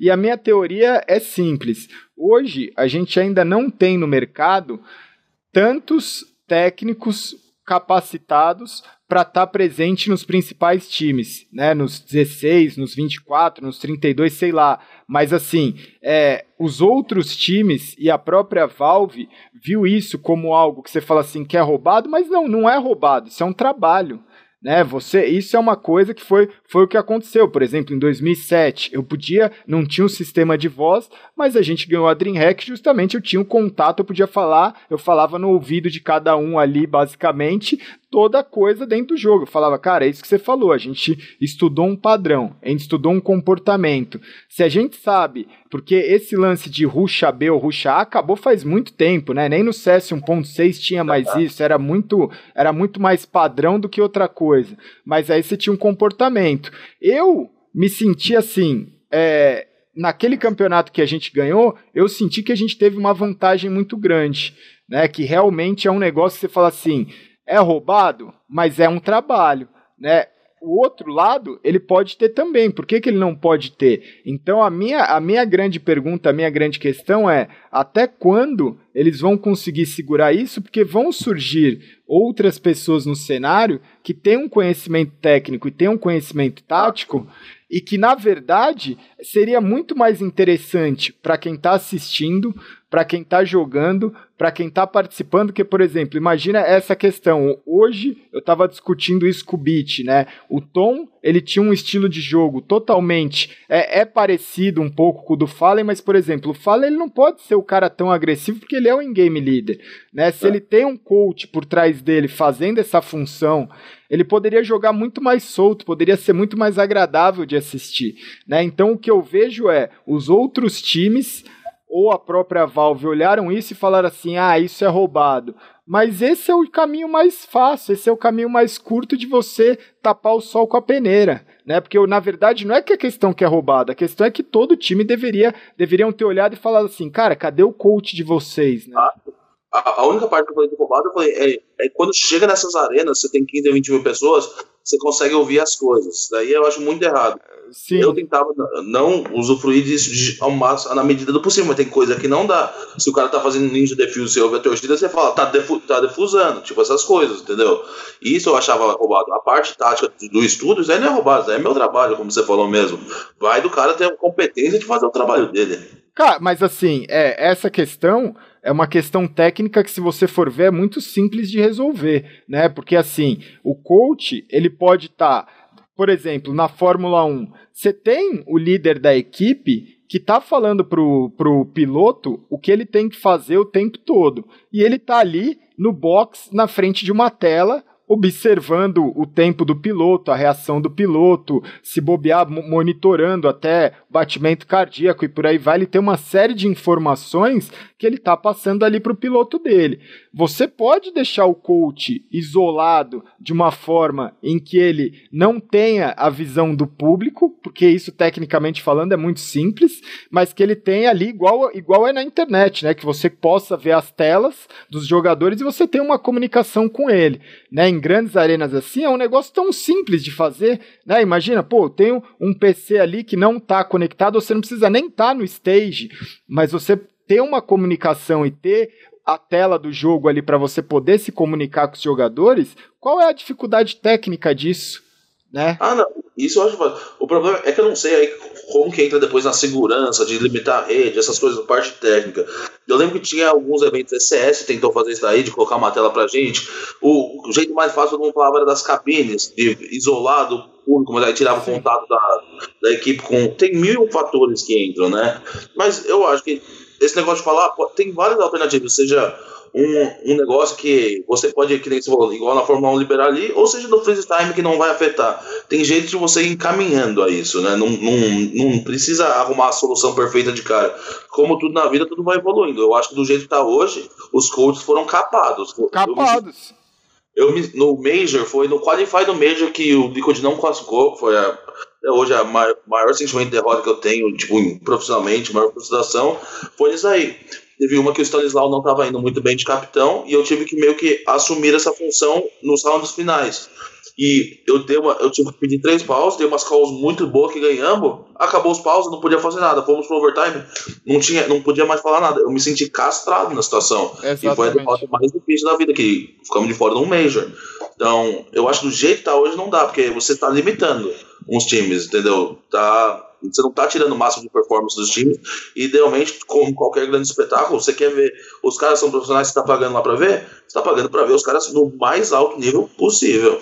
Exatamente. E, e, e você acha assim, para é, é, não é uma polêmica, mas para resumir, hoje, se você juntasse os 16 principais times do mundo e, e, fizesse uma votação com eles, você acha que eles iam querer continuar dessa forma ou que eles queriam, iriam querer mudar? Porque eu, eu vou falar a minha opinião primeiro, tá? Eu acho que se você juntar os 16 ou os 24, se você juntar, vai, vamos lá, os 16 principais times do mundo, a maioria vai votar aqui para deixar do jeito que tá, porque eles não têm um bom coach, eles não têm essa figura que tá por trás e eles veem isso como um, um, uma vantagem do outro time que tem essa figura. Na sua opinião, o que, que você acha? Cara, isso aí já foi falado muitas vezes. Todos falam que querem, só que o problema é que chega naquela coisa. Todo mundo só vai querer fazer alguma coisa quando é de próprio interesse, que é o que você está falando aí. Sim. Então, é aquela coisa. o, o ideal, o único jeito, isso daí já foi passado mil uma vezes em reunião, já fizemos grupo de player, grupo de coach, uniu todo mundo, vamos fazer uma carta para Val, fazer uma carta para os eventos, faz reunião. O único jeito que você vai resolver é de uma só. Quando todo mundo parar e realmente se unir e falar, ó, não vamos resolver só este problema, a gente vai resolver o problema de todo mundo. Sim. É o do coach? É, é o do coach, mas a gente não vai resolver só o do coach, agora a gente vai resolver isso daqui do, do player lock, o que está afetando vocês aqui, o que está afetando. Quando todo mundo parar com essas coisas, fizer uma coisa pro bem do. falar, a gente vai melhorar o esporte, não o que meu time quer agora. Só que pra isso acontecer, isso daí é uma ideologia, cara, que é é muito mais fácil na teoria do que na prática, meu, porque já foi tentado várias vezes, eu falo várias vezes. Agora, na final da Pro League, teve uma outra reunião disso quase todo mundo foi a favor. Teve um que foi contra, foi o cara do Hellraisers, e metade mandou ele calar a boca ali na hora. Mas vai fazer alguma coisa? Não vai. E aí precisa falar com a Valve. Aí com a Valve são outros 500 também. Não, e, e aí é isso que você falou, né? Tipo, sempre vai ter alguém falando que não, né? Porque é isso, o cara ele não vai ver o coletivo, ele vai ver a parte dele do tipo assim, cara, eu não tenho. Dos 16 times hoje, você acha que existem 16 grandes técnicos hoje? 16, não, você puta, velho. Se é. colocar uns 6 a 7 tá muito. Então, né, que, que a gente tá falando de menos da metade. Então, na minha visão, é isso. Hoje o cara, é, é, em vez de ele olhar a figura, e por isso que eu falo assim, só com o tempo. Né, a minha teoria é vai ter um momento que vai surgir, vão surgir as pessoas capacitadas, vão surgir os novos treinadores, pessoas que têm esse interesse, que têm esse conhecimento. Vai ter treinadores aí que quando parar, né? Também. É, e, e aí, assim, é uma coisa, mas hoje eu sinto, porque eu já passei por essa situação, eu me sentiria muito frustrado, né? Hoje o pessoal até me pergunta muito: você não tem vontade de ser coach? Cara, desse jeito que tá, qual, qual que é a, não é a graça, né? Mas é, é, eu acho que é um sentimento de, é, de incapacidade, que é o que você falou, capado, é, uma, é um sentimento que deve ser um sentimento muito frustrante, né? Quando acontece é horrível. Tipo assim, não me entenda errado. Isso aí é, é que é a parte dentro do jogo. Porque o jogo é jogado ali no momento, mas aquele um mapa sendo jogado são meses de preparação. E aí que você faz seu trabalho. Você tem que desempenhar trabalho a, a sua é, gratificação vem disso, desse tempo que você vai fazendo. Mas é o que você está falando. Se no momento do jogo, quando tá valendo mesmo, dá aquele gostinho de quero mais poder ajudar a galera ainda. Poder ajudar um pouco mais, porque eu, eu tem coaches que estão entrando hoje no cenário que eles não pegaram essa época de poder falar. Eu vivi a época inteira que podia falar o tempo Sim. todo. Então eu já sei os dois extremos agora. Eu senti o extremo que eu falei, eu acho que era até demais, agora eu tô sentindo o extremo que é de menos. Tem que ter algum, algum meio termo aí. Sim, é, porque na verdade o, o que você pegou e que você sabe que dá diferença é, se você pudesse falar, você tem certeza que você poderia mudar o rumo e o resultado de uma partida, se concorda? Com certeza. Não, isso aí todo mundo sabe. Um round muda jogo, cara. Um, uma leitura que você faz ali. E coach, coach, você já foi já sabe disso. Quantas não tem aquela lá que você tá vendo alguma coisa, você sabe que o que vai acontecer. Você não pode, não tá, se você não pode falar, acabou ali. Às vezes o jogador tá muito preocupado com uma outra informação, vê do outro lado. Se você tem aquela visão geral, você consegue pegar coisa muito rápida. Sim. E aí, como é que é, é, é, é, falando, né, desse formato agora, você, como é que tá sendo a preparação, né? Porque você vai ter que jogar. É, é um negócio que tá complicado. O, o Major ele começa agora dia 19, certo? Nada, é, o Major começa dia 12, cara. Dia 12? O novo formato ah, dia não. 12. É, é, do dia 12 ao dia 19, então, é isso? É, 12 não. 19 é o, a fase New Challengers lá. Aí depois vem o New Legends, do 19 em diante, e o New Finalist é a final em Boston lá. E você vai, participar, você vai participar então desde esse começo do dia 12, né? Que é o. o primeiro jogo já. E aí, como é que você tá sentindo? Como é que vai ser essa sensação, cara? Você vai. Porque é aquilo, né? Por mais que.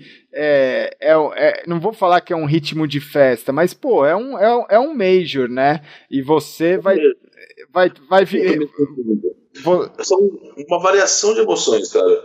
Tô, de, na parte emocional, tô muito feliz de poder jogar um Major, porque é um marco pessoal, jogar uma Copa do Mundo, por dizer assim, né? Sim. É muito legal poder fazer isso aí. Estou muito triste pelo Stilega, porque, porra, imagina como ele não tá se sentindo também de não poder jogar a Copa do Mundo. Estou muito triste pelo nosso time de não jogar completo.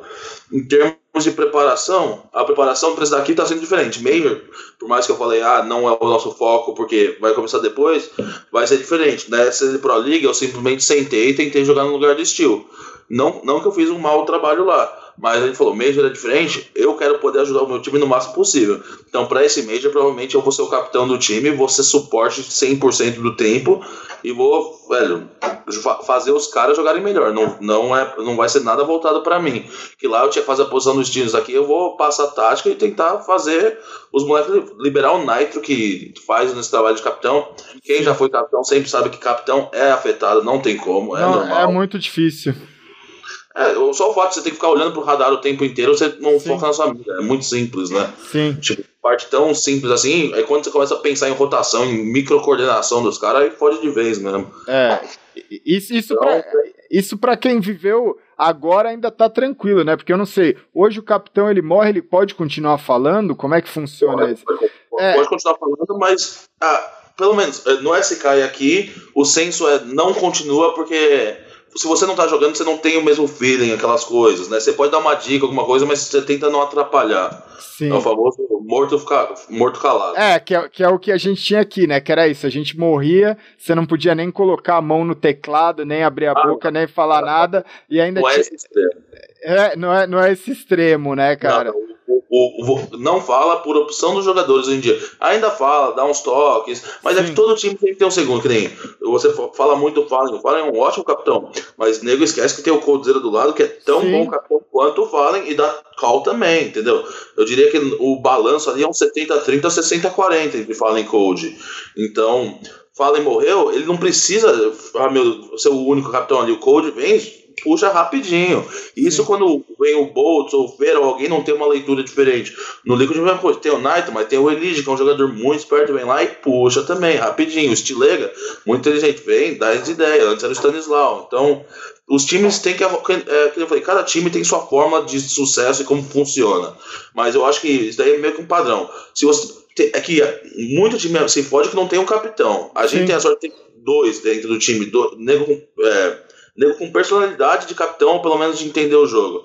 Então, SK, eu sei que tem isso também, então, para esses times aí fica muito mais fácil o caminho. E, e pelo esse tempo que você passou do SK, você estava fazendo uma leitura, você pode falar um pouco, assim, o que, que você acha da leitura, do, da experiência que você teve com cada um deles, assim, desde o... É, é isso que você falou, né, entender o, o, esse lado pessoal e de jogo ali de cada um, pelo menos que estava na sua época. Na sua época a formação era Fallen, Fer, Code Taco e Fênix, é isso? Isso. Na época foi 100% com essa line, não mudou. Ah, mas em leitura deles em que sentido você diria, Galto? Ah, assim, no sentido que é isso que você falou, né? Por exemplo, é, tem coisas dos bastidores que a gente não sabe né? Tem coisa que é isso que você falou assim: ah, o pessoal critica muito o Taco, mas o Taco é um cara que se doa pelo time, o Taco é um cara, um jogador que ele é fora de série ali, né? Você tem o Fallen, que é um bom capitão, mas poucas pessoas, talvez não é todo mundo que sabe que o Cold é, é um bom cara, tão bom talvez quanto ele para chamar uma call o, o Fer, é, por aí vai, o Fênix. Então, assim, tipo, a leitura que eu digo é por trás de cada um, por trás dos bastidores hoje, que você pôde conviver muito tempo com eles, o que, que o que, que você acha nesse, nesse quesito, olhando de uma parte macro, né? Porque você estava atrás deles, você estava acompanhando. Eu não posso falar como tá hoje, eu sei, lógico, mas não, também não gosto de me meter na vida dos outros. Mas a minha parte de que eu posso falar é isso aí. O Fallen era o capitão da equipe, era a liderança da equipe é dividida entre Fallen e Code, não é 100% Fallen como todo mundo acha. Fallen tem uma parte maior, eu diria. Code ajuda muito nessa parte. O Fer tem muita liberdade para fazer as coisas dela e ele foi adquirindo liberdade. Antes ele, o Fer ele tinha uma ele travavam ele um pouco e ele foi melhorando, ele foi aprendendo na hora de avançar a hora, essas coisas Sim. que vem com experiência. Então hoje em dia ele é um. Ele meio que tem. Deve ter, acredito ainda, o controle da, do seu próprio destino, assim, no que ele vai fazer nas jogadas, porque ele tem uma característica dessa e, não, e aprendemos com o tempo que não se pode podar jogador assim, senão você tira o que, o, torna ele um jogador diferente, o que torna ele tão bom, né? Sim. Do, o Boltz, eu vou falar minha experiência do Immortals. É um jogador muito dedicado que faz a parte dele melhor que ninguém. Assim, ele é meio passivo, ele tinha que aprender aí na parte agressiva, que acredito que nesse cara ele vai aprender infinitamente mais rápido, que já está aprendendo, que ele está um jogador espetacular, já entrou em 18 aí do mundo, melhorou muito. E o Taquinho, cara, é o cara que eu mais respeito, assim, em termos de mentalidade, essas coisas junto com o Code, porque o Code é essa mentalidade de sempre vencer. O Taco é a mentalidade eu vou fazer tudo pro meu time, meu time é o melhor e pau no cu do resto. Quem que é o melhor? Tipo, se perguntar para ele quem que é os cinco melhores do mundo, é o time dele. Nunca vai ter mais ninguém, sabe? O que, que precisa fazer? Ele falou, não sei o que precisa, mas o que precisar, ele sempre vai fazer. Se ele precisar entrar primeiro, ele entra. Se ele precisar fazer uma flash, ele faz. Se precisar fazer a W, ele tá fazendo. Sim. Então, é um cara. E o Taquinho eu gosto muito, que é um cara que evolui muito rápido. Ele aprende Pô, nego não pensa, mas você acha que é fácil lidar com crítica de um país inteiro? Não é. Sim, sim. Tem que ter umas bolas muito pesadas para aguentar as críticas que sim. o Taco recebe da galera. Então, respeito ele muito desse. Minha visão geral é isso, eu falei. E aí, cada um ali se complementa na medida necessária. No que o Fallen é muito bom de tática, ele, ele o Fallen é muito bom esse negócio de Game, Games Academy que ele fez, acho que ajudou ele na vida inteira aí. Que o Fallen sabe passar uma informação do jeito que eu nunca vi. Ele sabe explicar Sim. uma coisa de um jeito muito prático e fácil que você até pensa, caralho, eu sou burro porque eu não pensei desse jeito. É a didática, né? Você vai adquirindo uma é didática, didática né? Isso.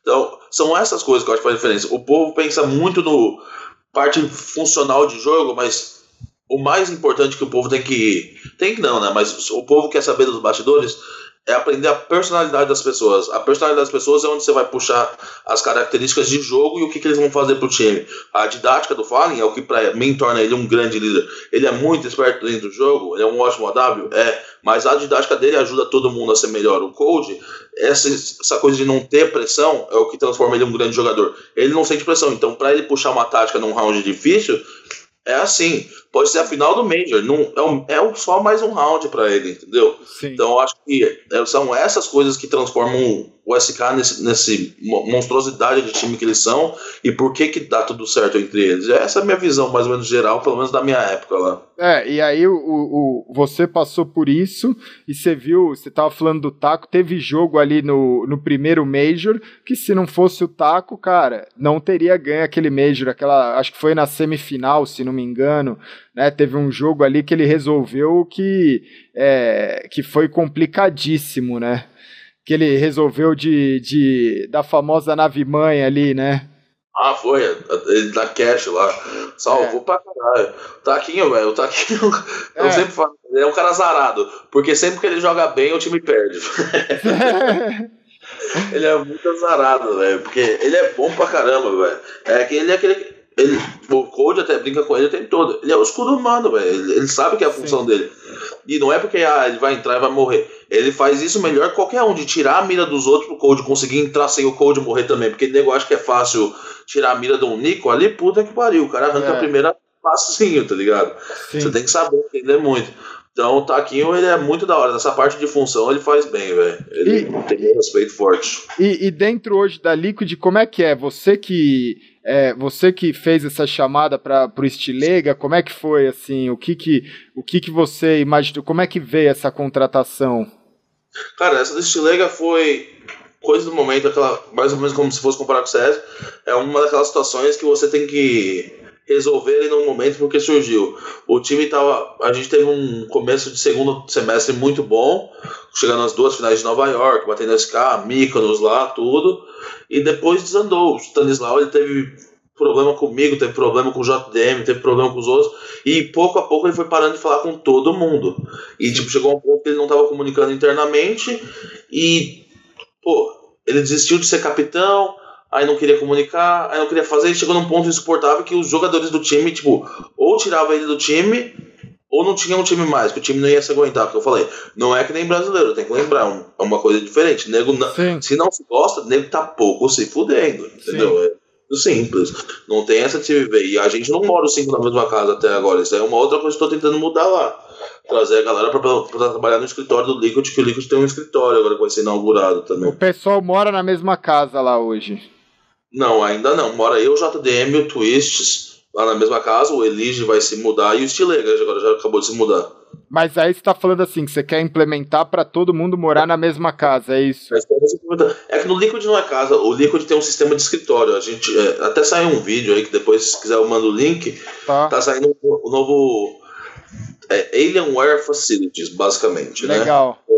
Então, é um patrocínio da Alienware que nós temos. É um centro de treinamento multimilionário com Cara, vai ter um bar lá dentro, vai ter cinco salas de treinamento. A gente tem uma sala com. O nosso projetor acho que custa 80 mil dólares lá na sala Sim. do CS. Um negócio de outro, sabe aqueles lá que o cara faz na Globo, fica tocando na tela sim, e Sim, sim. Então, tem isso daí no nosso, aí tem o de LOL, aí tem a sala que a gente chama de Challenger, que serve para qualquer time que vem de fora, aí tem o estúdio de produção e filmagem lá dentro, que é onde vai fazer todos os comerciais, faz todo o material de mídia que a gente precisar. Então é um outro nível. E fora isso, tem oito apartamentos, tem um complexo de apartamentos que é onde você pode morar. Então, Nossa. Então, então antes morava eu, JDM e Twist. Agora eu falei, mais fácil deixar o Stileg integrar com a molecada. Aí eu troquei de lugar, o Stileg entrou onde eu tava. Aí ele tá morando JDM, Twist e o Steel no mesmo apartamento. Eu moro com, com a gerência lá. Aí eu moro, eu e o parte de gerência também no, apartamento, no mesmo complexo de apartamento. Então, basicamente, eu pego o elevador, desço dois andares e eu tô lá. Entendi, é como se fosse um hotel ali, praticamente, é, né? É, é um, é. Exatamente, é um, aqueles hotéis americanos, para quem já foi assim, Sim. mais ou menos coisa de apartamento, uns apartamentos de quatro quartos, assim, bem legais em Santa Mônica, que Sim. por sinal uma localização desgraçada de boa. Já, então, tem, já tem um vídeo disso, desse complexo? Tem um vídeo, tinha um vídeo de introdução. Acredito que eles vão estar tá lançando o vídeo mesma altura agora em janeiro. Tá, eu vou deixar, vou deixar no, nos comentários porque até eu fiquei curioso assim, é um negócio eu não, não sabia de, eu, eu, sabia assim que o que a Liquid tinha esse investimento, né? Tinha os investidores por trás. Se se se eu estou errado, me corrige, mas até parece que é o mesmo grupo a Disney mesmo está investindo, é. né? Tem, a Disney investe na Axiomat. É. é um investidores pesados lá. E aí agora vocês vão levar e assim é, é, é, mais uma questão assim de você aprender coisas que aqui no Brasil a gente ainda tá anos luz de ter isso, né? Ah, não, mas isso aí eu vou ser bem sincero, até pra lá pra fora é meio que novidade. É um dos, a gente tá sendo pioneiro nisso daí, que é um negócio muito grande mesmo. Não é um, não é um escritóriozinho, tipo, é um complexo. E, e aí, e, e, isso é, é uma experiência que vale pra vida, né, cara? Porque assim, você é, você falou assim, ah, eu troquei pro, pro Stilega se adaptar e tudo mais. Hoje você morar com a gerência, você pessoalmente falando, às vezes você vai absorver muita coisa que você, estando só com os jogadores, né? Você começa a ser visto e você começa a ser é, enxergado e, e ganhar uma experiência que é uma experiência justamente disso de não só ser visto como treinador né? Ah, não. Mas é o que eu falei, não, até não gostaria de entrar tanto detalhe, mas eu já, no Liquid eu cresci muito, hoje em dia eu já participo dessa área de gerenciamento lá dentro, não só do CS, nem no escritório, ajudei a desenvolver o que criei, a parte do CS da infraestrutura lá, falei o que a gente precisaria, hoje em dia eu faço planejamento para o futuro, essas coisas, então já deu uma infiltrada nisso, né? E é muito bom ter, ter isso aí, porque me libera muito para fazer a vontade do que o, é o que eu falei, eu tô tentando levar esse jeito brasileiro. Então eu tô tentando fazer essa separação do o coach manda, o direito manda e acabou.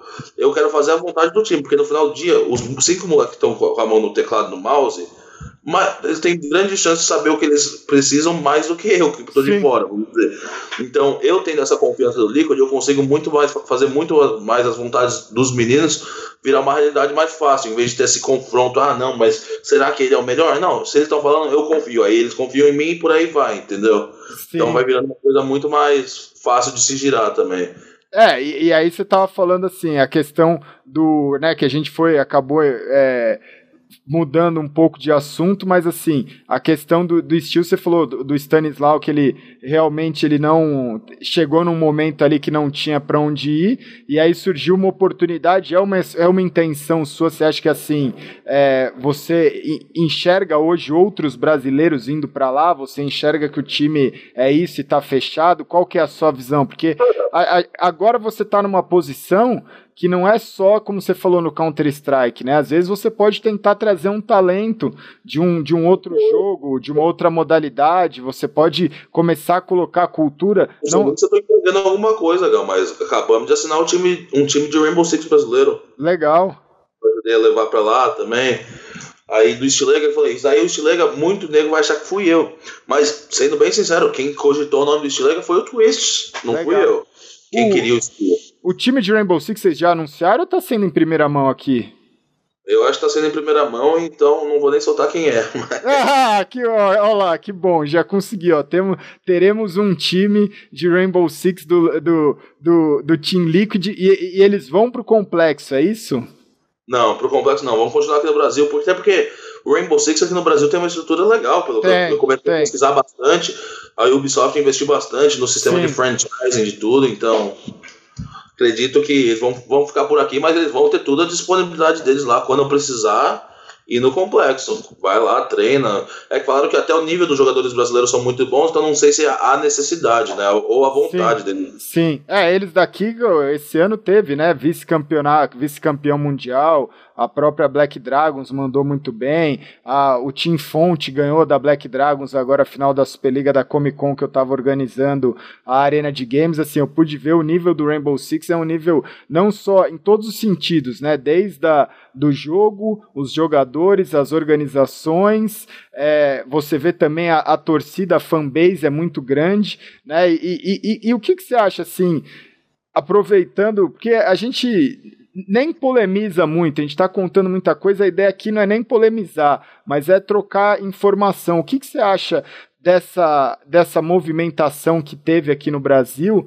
em relação a juntar os times para criar né, a famosa ABCDE, assim, não precisa dar sua opinião sobre a, a, o projeto da ABCDE em si, mas assim, o que, que você acha? Porque nos Estados Unidos chegou a ter algo parecido, no mundo chegou a ter, ter algo parecido, mas para é, mais uma vez para colocar o meu na reta antes, por exemplo, esse ano o time que chegou como dos três times que foram votados no prêmio do esporte do ano, das três maiores organizações, a gente tinha a Red, que saiu da BCDE, e a gente tinha a Black Dragons, que eu não sei se entrou, nunca entrou, mas que pelo menos não fez parte, eu não sei se hoje faz parte, mas assim, ela cresceu justamente nas brechas que a BCDE deixou para ela, né? Que é, é, é, isso, por exemplo, ah, a, a, a, os principais times não vão entrar no Rainbow Six desde que seja pago uma bolsa X, ou os principais times não vão entrar no Overwatch, ou os principais times não vão jogar tal campeonato.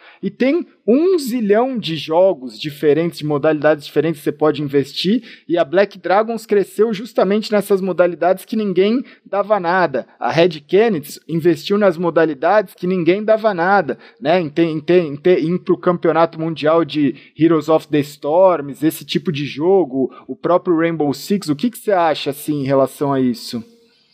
Cara, eu, pra ser bem sincero, eu não acompanhei muito a BCDE, porque não influenciava até pouco tempo no que eu faço. O que eu acho é assim, coisa parecida. Tentaram fazer nos Estados Unidos a PEA, que era mais ou menos a mesma coisa, fazer a liga e ter controle da situação. Eu acho, eu, eu fico dividido, porque você precisa ter um controle e precisa ter um consenso, senão vira várzea e fica muito largo. Mas Sim o problema de se colocar na mão das organizações e de um grupo limitado de organizações é que cada um vai puxar a sardinha só pro seu lado, como sempre é tudo na vida. Sim. E se você acaba atrasando o lado dos outros, que surge uma organização nova, vão querer bater de frente se for uma ordem que vem com investimento. Então, não necessariamente é tudo positivo. Eu acho que tudo tem que ser o pró, prós e contras. Eu acho que o ideal seria um consenso entre os clubes e umas partes neutras quem seriam essas partes neutras? Não sou eu que vou falar, não tenho ideia, sendo bem sincero. Mas eu não, eu não sei, eu não gosto muito, para ser bem sincero, de, desse sistema, pelo menos não do jeito que ele está implementado. É, é, é, é, é, até teve uma mudança no Counter-Strike muito grande aqui no Brasil, né? Muita gente acreditou isso justamente por causa disso, dos padrões, desse tipo de coisa, de querer implementar coisas que tinha no League of Legends, no Counter-Strike, isso no, nesse ano aí de 2017, que deu muito, muito, fez muito barulho aqui, né? E muitos times acabaram saindo e depois voltando agora pro Counter-Strike, ou tentando voltar, justamente com essa filosofia de, de que, tipo, ah, putz, a Valve não ajuda, ou algo desse tipo, e aí você acaba deixando uma brecha muito grande, né? Ah, é. O, tipo assim, eu acho que na ideologia todos esses projetos saem com ótimas intenções. Manter eles nas linhas não são tão simples assim, como tudo, né? É. Que, CS, CS vai ser cliente falou, CS é o CS. Você não, não que você não possa mexer, mas é muito difícil mexer numa forma que já estava funcionando há tanto tempo, em termos de regra, de estrutura. Você tem que fazer uma melhoria? Tem, mas você não pode querer fazer o CS igual o League of Legends. Se você colocar um region lock aqui na porra toda, você vai travar o cenário inteiro. Sim. Você vai travar todo mundo, ninguém vai crescer, ninguém vai ter exposição. Que, aí, que investidor que vai querer também só ter um time que não sai, que não tem essas coisas? Você precisa de um público que consome. E é, é, é muito fator que influencia. Eu tô até indo demais porque eu falei, eu não estudei a BCDE para saber quais foram os projetos, o que eles fizeram aqui, o que não fizeram. Mas pelo que eu ouço dos outros, assim, pelo pouco que eu acompanhei, não me agradou muito, não. É, é, é eu, eu, costumo dizer assim, é, é, é, muito difícil que é o que você falou, cada um vai puxar a sardinha para um lado, né? Então você cria uma empresa com 8, 10, 12 sócios, times diferentes, onde todos são rivais, né? Imagina você gerenciar uma empresa ou uma startup de 10, 12, 16 sócios, em que todos os sócios não vou falar que se odeiam, mas são rivais. É muito delicado, né? Você é, chega... Tem conflito de interesse para todo lado. Porque se você for bem, você me fode. É, Pô, é, é, exatamente, né? Você tá ali na reunião, você tá ali tudo certo, mas no dia seguinte o cara tá tentando levar seu jogador ou o cara tá tentando ser melhor do que você. Não que não deva, mas às vezes não é pelo caminho certo, né? Então isso daí é. é, é não, Aí o cara vai fazer mil uma regra, seja colocar uma trava no valor de transferência, um cap salarial, seja o que for lá, pra te fuder pra que você não consiga ser melhor que ele. E nem sempre isso é no melhor interesse do esporte, que no final das contas, eu trabalho pra Liquid, mas o meu interesse é ver o esporte crescer como um todo. Exatamente. Eu quero que as organizações, aos poucos, desculpa o poder, mas cada um que se foda entre si. Porque daqui 50 anos, pode ter a ordem ali, pode não ter, mas o esporte vai estar tá aí, se Deus Sim. quiser. Então, o negócio é fazer o esporte continuar crescendo para um dia chegar no patamar de uma NFL, NBA, futebol, onde todo mundo tá ganhando dinheiro, exposição desse jeito, patrocínio, visibilidade. Ai, desculpa. Imagina.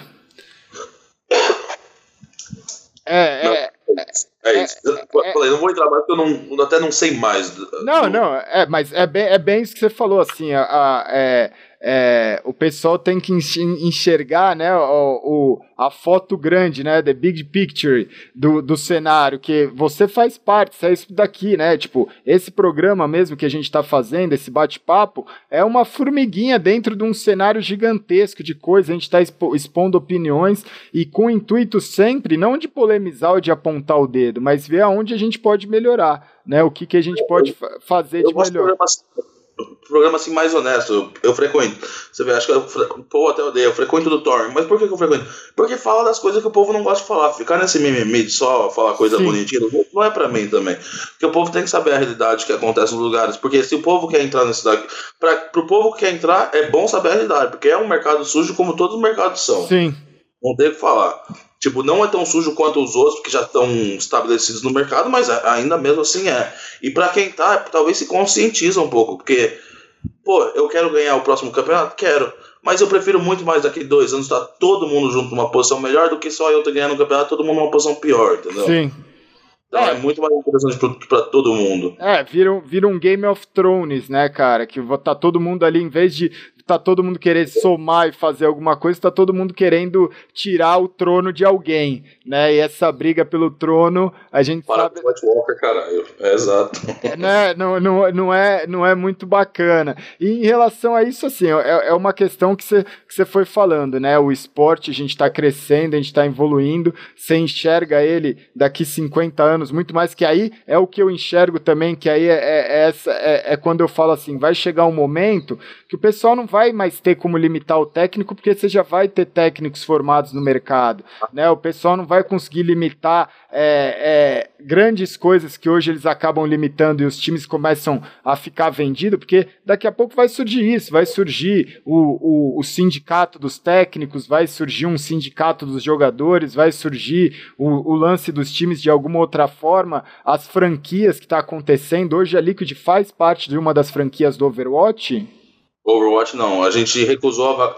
A gente ia comprar, mas, porra, 25 milhões por uma vaga de Los Angeles tá de sacanagem, né? Tá, é. Então, 25 milhões de dólares, e até porque tal, é, é uma aposta. Eu tô começando a acreditar aos poucos, mas não, a gente franquia, a gente faz do, da LCS lá, que foi aprovado agora também. Que já foi um negócio, né, que não aprovaram nem a do, do Immortals, eu acho que nem a do Immortals é, aprovaram, eu, eu, né?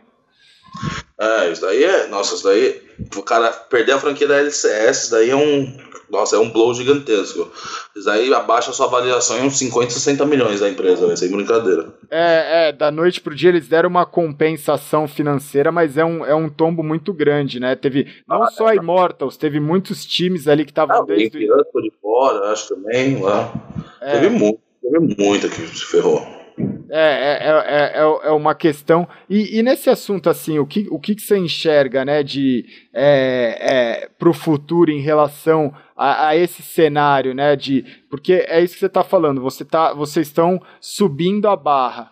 Né? É, hoje é uma grande vitrine, é uma grande responsabilidade, porque como você falou, você faz parte de um dos principais times. E todo mundo é, vi, vai enxergar isso como um modelo de negócio e tem uma responsabilidade, né? Que é aquele negócio. Se der muito certo, maravilha. Se der errado, você pode estar tá fazendo que, com que outros investidores recuem ou que o mercado dê aquela olhada e fala assim, putz, esse não é o caminho, assim. Você sente? Você acha que existe esse peso dentro da organização de vocês ou, ou é algo mais tranquilo porque o investidor ele sabe que é a longo prazo? Não, não existe porque eu vou falar não falo no cenário geral, vou falar no cenário da Liquid. O cenário da Liquid, esse escritório veio por requerimento dos investidores. Eles já têm o planejamento e o spread deles para o futuro, que eles já imaginam a previsão, né? não o spread. O forecast deles, o, tamanho que vai ficar esse Sim. mercado. Então, o escritório que nós estamos fazendo, sim, já é visando o futuro, porque nós estamos fazendo um escritório que comporta mais funcionários do que temos agora. Sim. E já temos muitos funcionários, tem tipo 80, 90 lá na Califórnia, mas é um escritório para 150 ou 160 pessoas, porque a gente espera que em dois anos já vai ter isso aí de pessoa. O cenário está crescendo muito, tipo, é só. Vou falar de CS, que é o que, da onde a gente vem e fica mais fácil de comparar. Três anos atrás, o Major era um teatrozinho pequeno e premiação 100 mil. Sim. Aí é o Major. Depois vem para 250, depois de 1 milhão. E, tipo, o público vai crescendo, 1,7 milhões assistindo, 2,3 quebrando recorde, TV entra, aí patrocínios, patrocínios estão quebrando recordes lá fora, exposição, vai sair comercial fudido para todo lado agora no Major.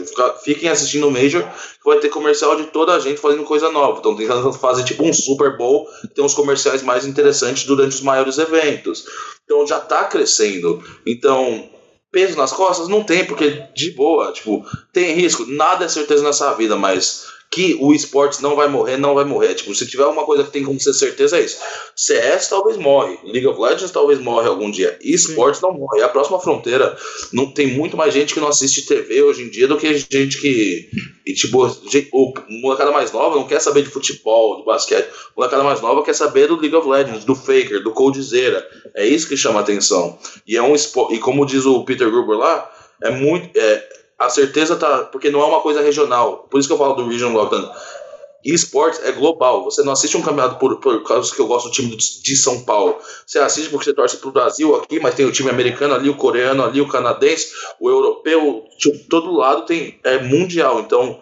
Você não consegue parar uma coisa mundial. Talvez você consegue travar alguma coisa no Brasil, mas travar no mundo você não trava. Sim. E, e aí você tinha falado assim, né, da questão do Thorin. Hoje para você, qual a sua opinião sobre ele assim?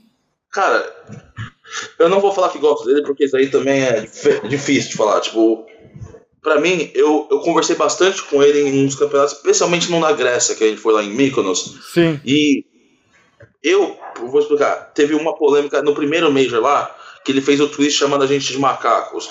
Puta, esse daí fui eu lá e eu chamei a organização dele querendo que ele fosse expulso do negócio mesmo. Fui atrás, fui pela gogó, tá ligado? E depois conversando, aí ele vai e mostra. Ele também é muito xingado, brasileiro xinga ele pra caralho, faz bosta. Ele é um cara polêmico. Então, não que eu concorde, mas eu entendo de vez em quando o jeito que ele faz as coisas. Então, a minha opinião dele é: ele é um cara que não tem papas na língua. Então, seja, às, às vezes, ninguém gosta quando alguém sem papas na língua vem e te dá patada. Sim. Porque afeta. Mas tem muita coisa que ele já falou aí, que, pô, fala bem do Fallen, fala bem do Code, etc. Também, se fosse um cara com só ódio da gente, não estaria falando isso. Então eu acho que dentro das razões dele que ele tem, da perspectiva. Hum, eu penso assim: cada um tem sua perspectiva na vida. Eu não sei o que aconteceu com ele, o jeito que ele recebe de mensagem, o que ele faz para ele pensar do jeito. Eu sei o que acontece comigo, para eu ter meus pensamentos. Então, para mim, ele não é o demônio que todo mundo acha, mas também não é santo. Também eu não gosto do jeito que ele aborda as coisas, especialmente as coisas com brasileiro, essas coisas. Aí me chateia pra caralho. Mas. O que, que eu posso fazer? No final do dia, eu prefiro ter alguém que eu sei que eu gostando ou não gostando, eu posso falar bosta para ele também que ele vai entender, que Sim. do que alguém que só vai falar o que eu quero ouvir e por trás vai falar bosta de mim. O que ele fala de bosta ele vai falar na minha frente, ou por, ele não vai falar por trás. Exatamente. E assim, eu, eu considero assim, eu tive uma é, um contato bom com ele, até participei de um dos primeiros programas que ele fez e tal, foi na IEM de 2012 que ele fez. Era um, um, um programa é, que tem até hoje. Se você pesquisar lá, vai ter um programa meu com ele, mas é uma questão assim.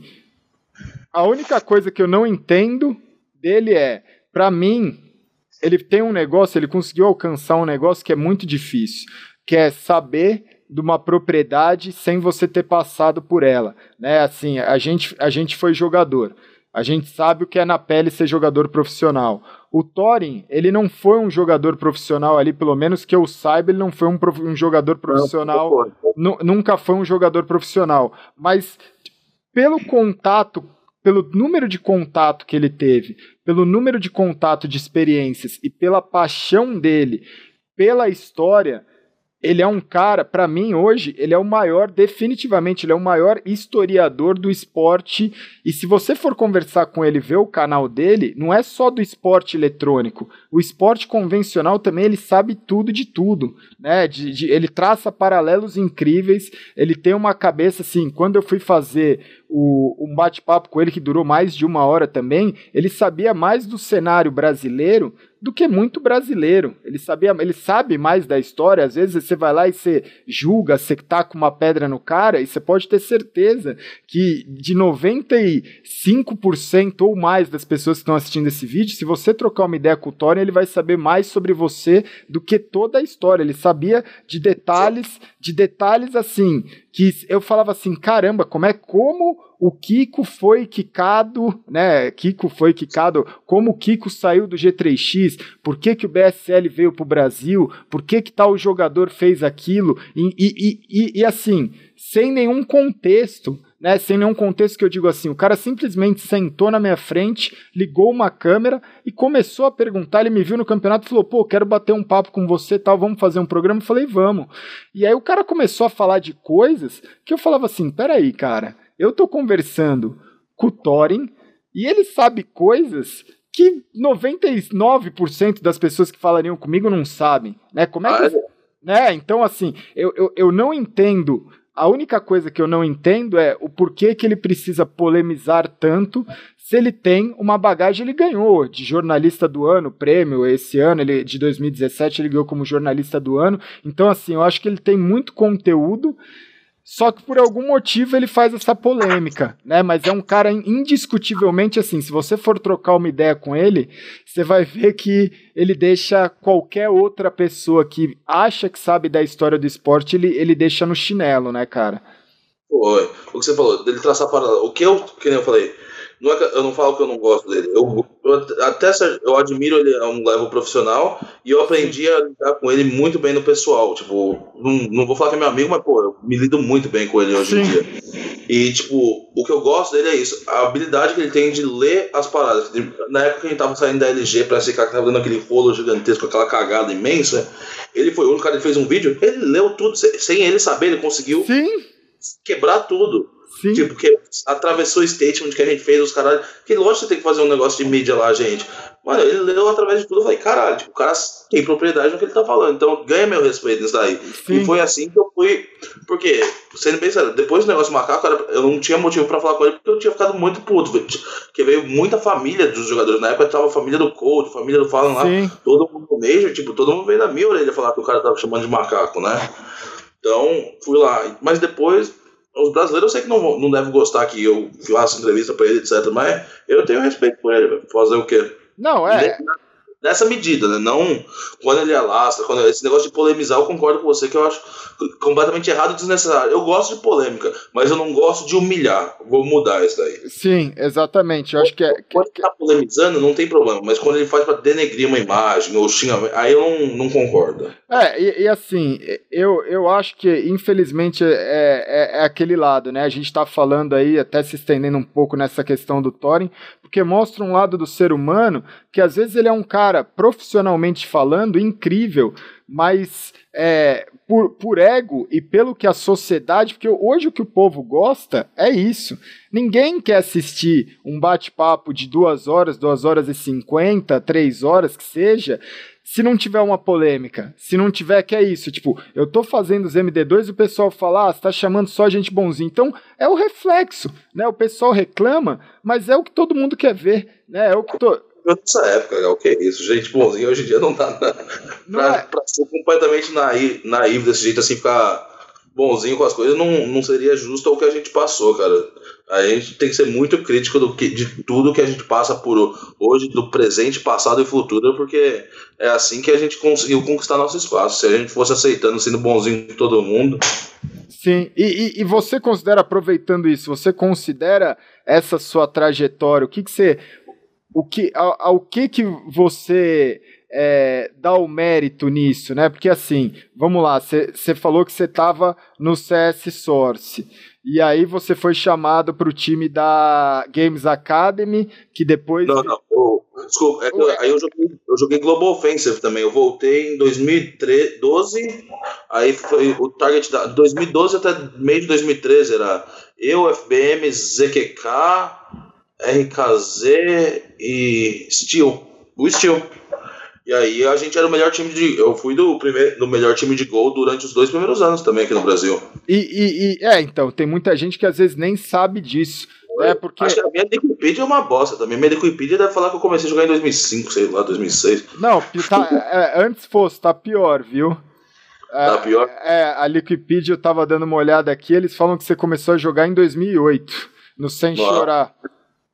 Deus, não. Não, então, eu joguei, eu tava no gol eu consegui isso daí por duas coisas. Que eu falei, uma parte é contato, porque o ZQK precisava de um lugar para ficar e falou com o Dad. O Dad, meu melhor amigo, estava lá nos Estados Unidos por competência, porque seis, seis meses a um ano antes, vai, um período assim, eu estava jogando nesse time, estava no melhor time e sem modéstia à parte, eu estava voando nessa época no gol mesmo, estava jogando muito bem, que eu estava nerd pra caramba, mas aí deu uma treta porque o que aconteceu no gol, só voltando nisso? Eu estava no melhor time. A gente ganhou aquela Razer Challenge lá e, ganha, e tava naquela BGL. Acho que era BGL. Era BGL que tinha criado. O, o, o, o Target Down, né? Hã?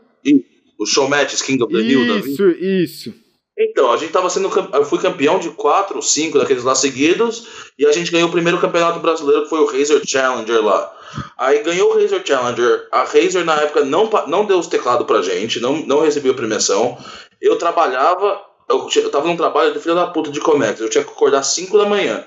Eu, che, eu acordava às 5 da manhã, chegava do trabalho às 5 e meia, treinava da, tipo, das 7 até as 2 da manhã e dormia 3 horas por dia, no máximo. Aí tinha negro no meu time que também falo sempre, era RKZ na época. A RKZ tava sem trabalhar na época e atrasava os treinos, não aparecia às vezes. Eu fiquei maluco, não tava recebendo premiação, não fiz as coisas, parei de jogar. Aí passou seis meses a um ano, os caras foram lá para fora. Foi um, time, um daqueles times que eu falei, desgraçado de novo. É, e, e, aí é porque é isso, né? Você falou, você sempre foi falando do timing, que às vezes não tava, né? Que é isso, tipo, você era precursor, mas não tava no, no, no timing ali. E, e, e, onde que você acha que encaixou? O que que.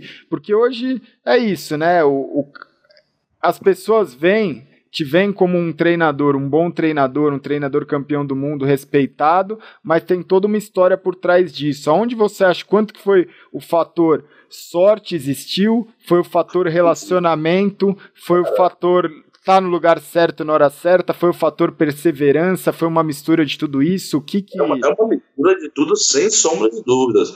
A sorte que eu digo é de estar no lugar certo na hora certa, de eu ter uma disponibilidade para poder eu tá, ter saído do emprego e falar, não, eu posso me mudar para os Estados Unidos com vocês sem ganhar um real. Tá. Entendeu?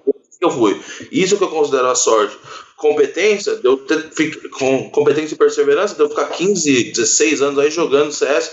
Eu falei, mesmo por mais que eu parei aqui, eu sempre continuava jogando porque gostava. Talvez não jogando no nível profissional. Eu acho que do profissional eu parei uns dois anos nesses 15 anos, dois a três. Então vai indo, competência nisso. Contato, pô, se eu não conhecer esse ZQK, fala em dessa galera, você nunca entra no time, não, não tem como. CS é isso. Você, é, talvez vai começar um, um, processo de peneira agora daqui para o futuro. Mas se você não conhece, não entra. É impossível. Tipo, você tem que conhecer alguém. Tanto que é uma das outras dicas. Você quer entrar, vai num lugar e começa a conhecer as pessoas. Networking funciona em todo aspecto da vida, no CS, no esportes principalmente também. Sim. Então, eu acho que é uma mistura de tudo isso, mas é inegável que você tem que ter o talento e a competência de fazer seu trabalho. E aí você tem que unir isso aí com a sorte, o tempo e, e os contatos para você ter a chance de poder fazer o seu trabalho. Aí depois você tem essa chance de fazer o trabalho, aí vai só de você fazer e você se manter nessa posição. É, que, é, que, é o que eu falo justamente no, no curso, né? Que é essa parte de você ter o relacionamento, mas não adianta só o gogó. Você tem que ter o relacionamento e estar ah. tá preparado para a oportunidade, porque assim, o Zeus que está aqui é a prova disso. A oportunidade ela vai bater na sua porta e muitas vezes mais do que uma vez, né? Olha, eu vou te falar, é que no esporte é menos, ó. Porque é. pra.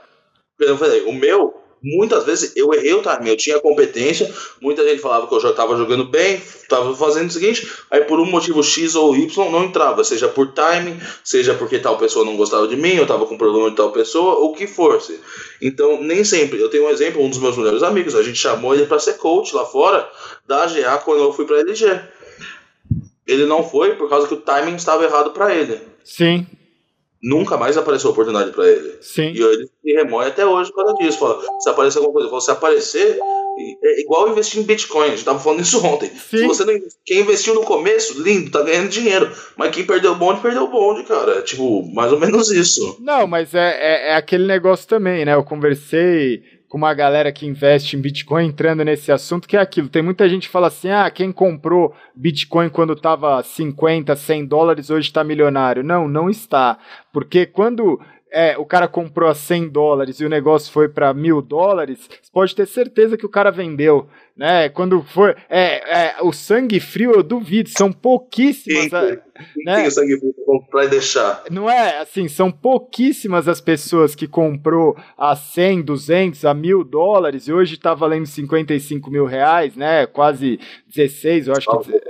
É, então é aquele negócio, se você comprar hoje a 55 mil reais e amanhã o negócio for para 70, você vai tirar seu dinheiro, né? Então é, é, é, é, esse o lance, eu acho que é esse o, a grande questão, né? Que o pessoal fala, ah, se eu tivesse feito, se eu tivesse... Mas a questão, é, o, o, o paralelo em relação a isso é justamente esse de tipo assim a gente falou que olha quantas oportunidades foram batendo na sua porta ao longo da sua vida, né? Que você falou assim, cara, você já teve oportunidade de ir para fora cê, sem ganhar nada, né? Porque talvez as pessoas nem saibam, mas como você falou, quando você foi com o pessoal da Golden Chance, foi a primeira vez, né? Por zero reais. Zero reais, né? Então, zero assim, é, a oportunidade ela bateu na sua, na sua porta né? Você falou, você poderia ter falado, cara, eu não vou mudar, não vou sair do meu país, eu não vou sair da minha zona de conforto para ir para fora ganhar zero reais, né? Mas você, você teve uma outra visão.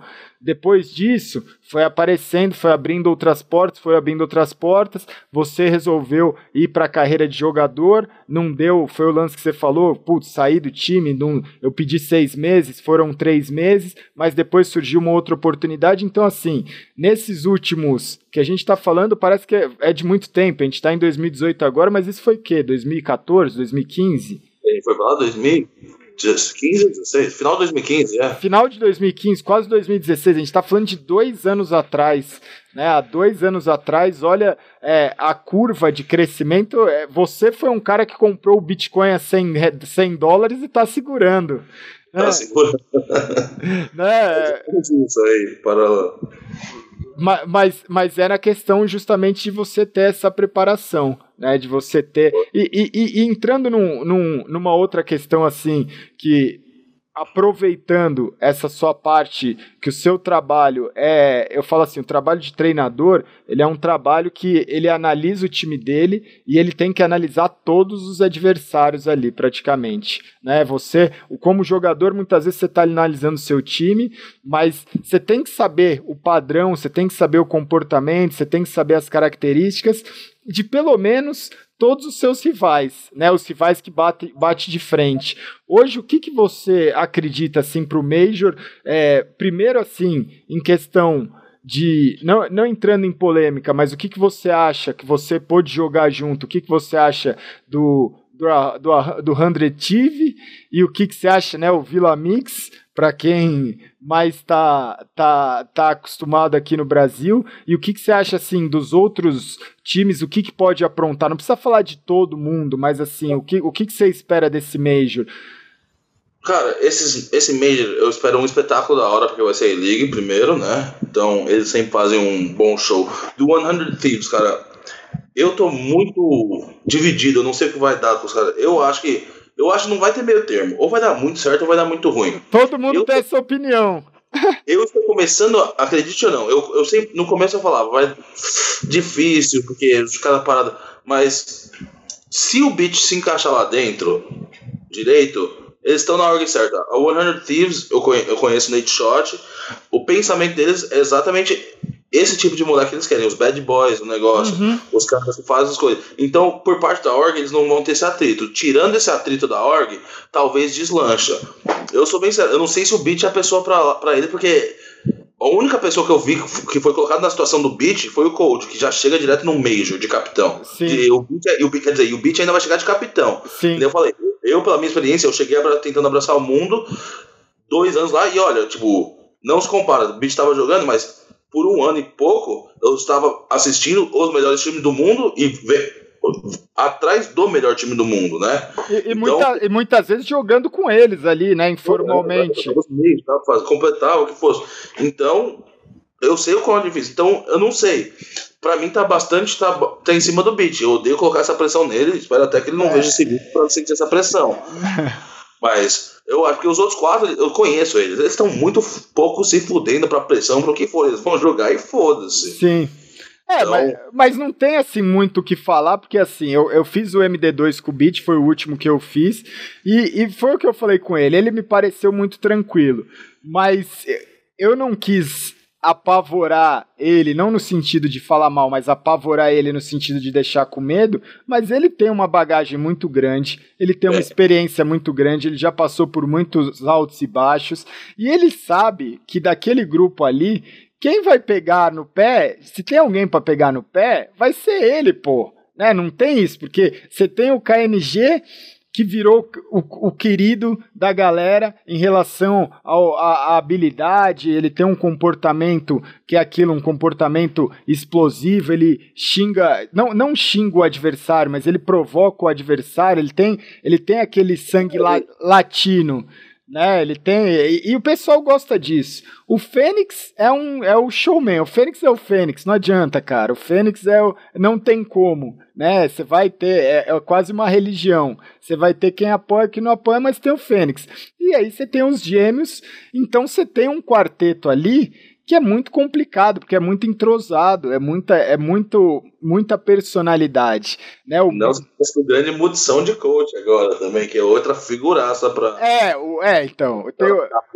É, é, o, o Mudição eu falei com o Beat é mais isso, assim, né? Porque assim, em um elenco desse, cara, que coach, que pessoa que vai chegar ali, é muito difícil você chegar ali, e não é questão de respeito nem nada, mas são pessoas que têm muita personalidade, né? Para você chegar ali na função de coach, você acaba virando mais uma pessoa que assessora e que junta e que blinda eles de justamente, putz, precisa pegar um voo, precisa marcar um treino, precisa fazer isso tal. Ele pode agregar numa parte, tá? Mas, pô, é, não, no... na, na tática ninguém espera vai ser mais essa parte de, que você falou, da back-end aí, na personalidade, ajudar os caras em, em, conflito interno, relacionamento. É, é, exatamente, porque, tipo, ninguém espera que o, que o, o Mumu vá passar a tática ali, o call, pelo menos agora no começo. Eu não enxergo isso. Se alguém, enxer...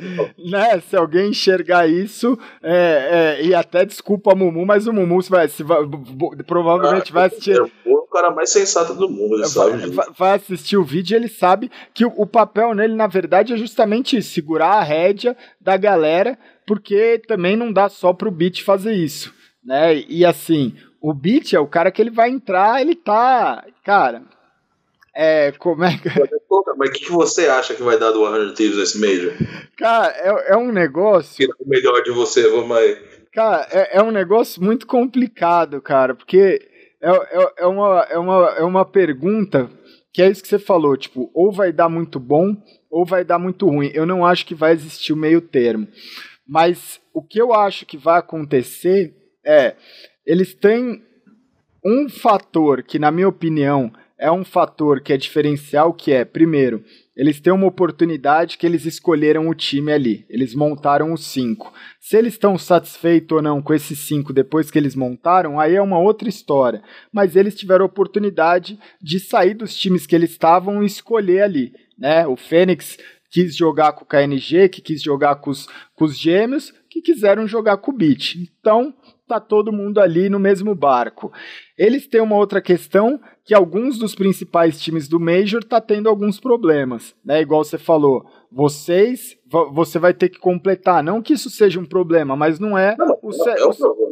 É, é, é, um, problema, cara. É, é, é, é um problema porque não é o cenário ideal. O SK tá com a questão do Phelps, né? Que por mais que o Phelps. É um puta player, é um puta player, mas é um problema também. É um problema também, né? Então, assim, você tem outros times que tá passando por outros problemas. Eles têm uma vantagem que, assim, ninguém nunca viu eles jogando. Eles podem estar tá treinando ou não, mas você cresce, os jogadores, os nomes que estão ali, crescem durante o campeonato. Você pode ter certeza que eles podem estar tá levando o espanco que for quando começar a partida e der o live tiver, né, valendo ali o Major, o jogador cresce. Esses tipos de jogadores que estão ali, eles crescem. Eu acredito muito nisso.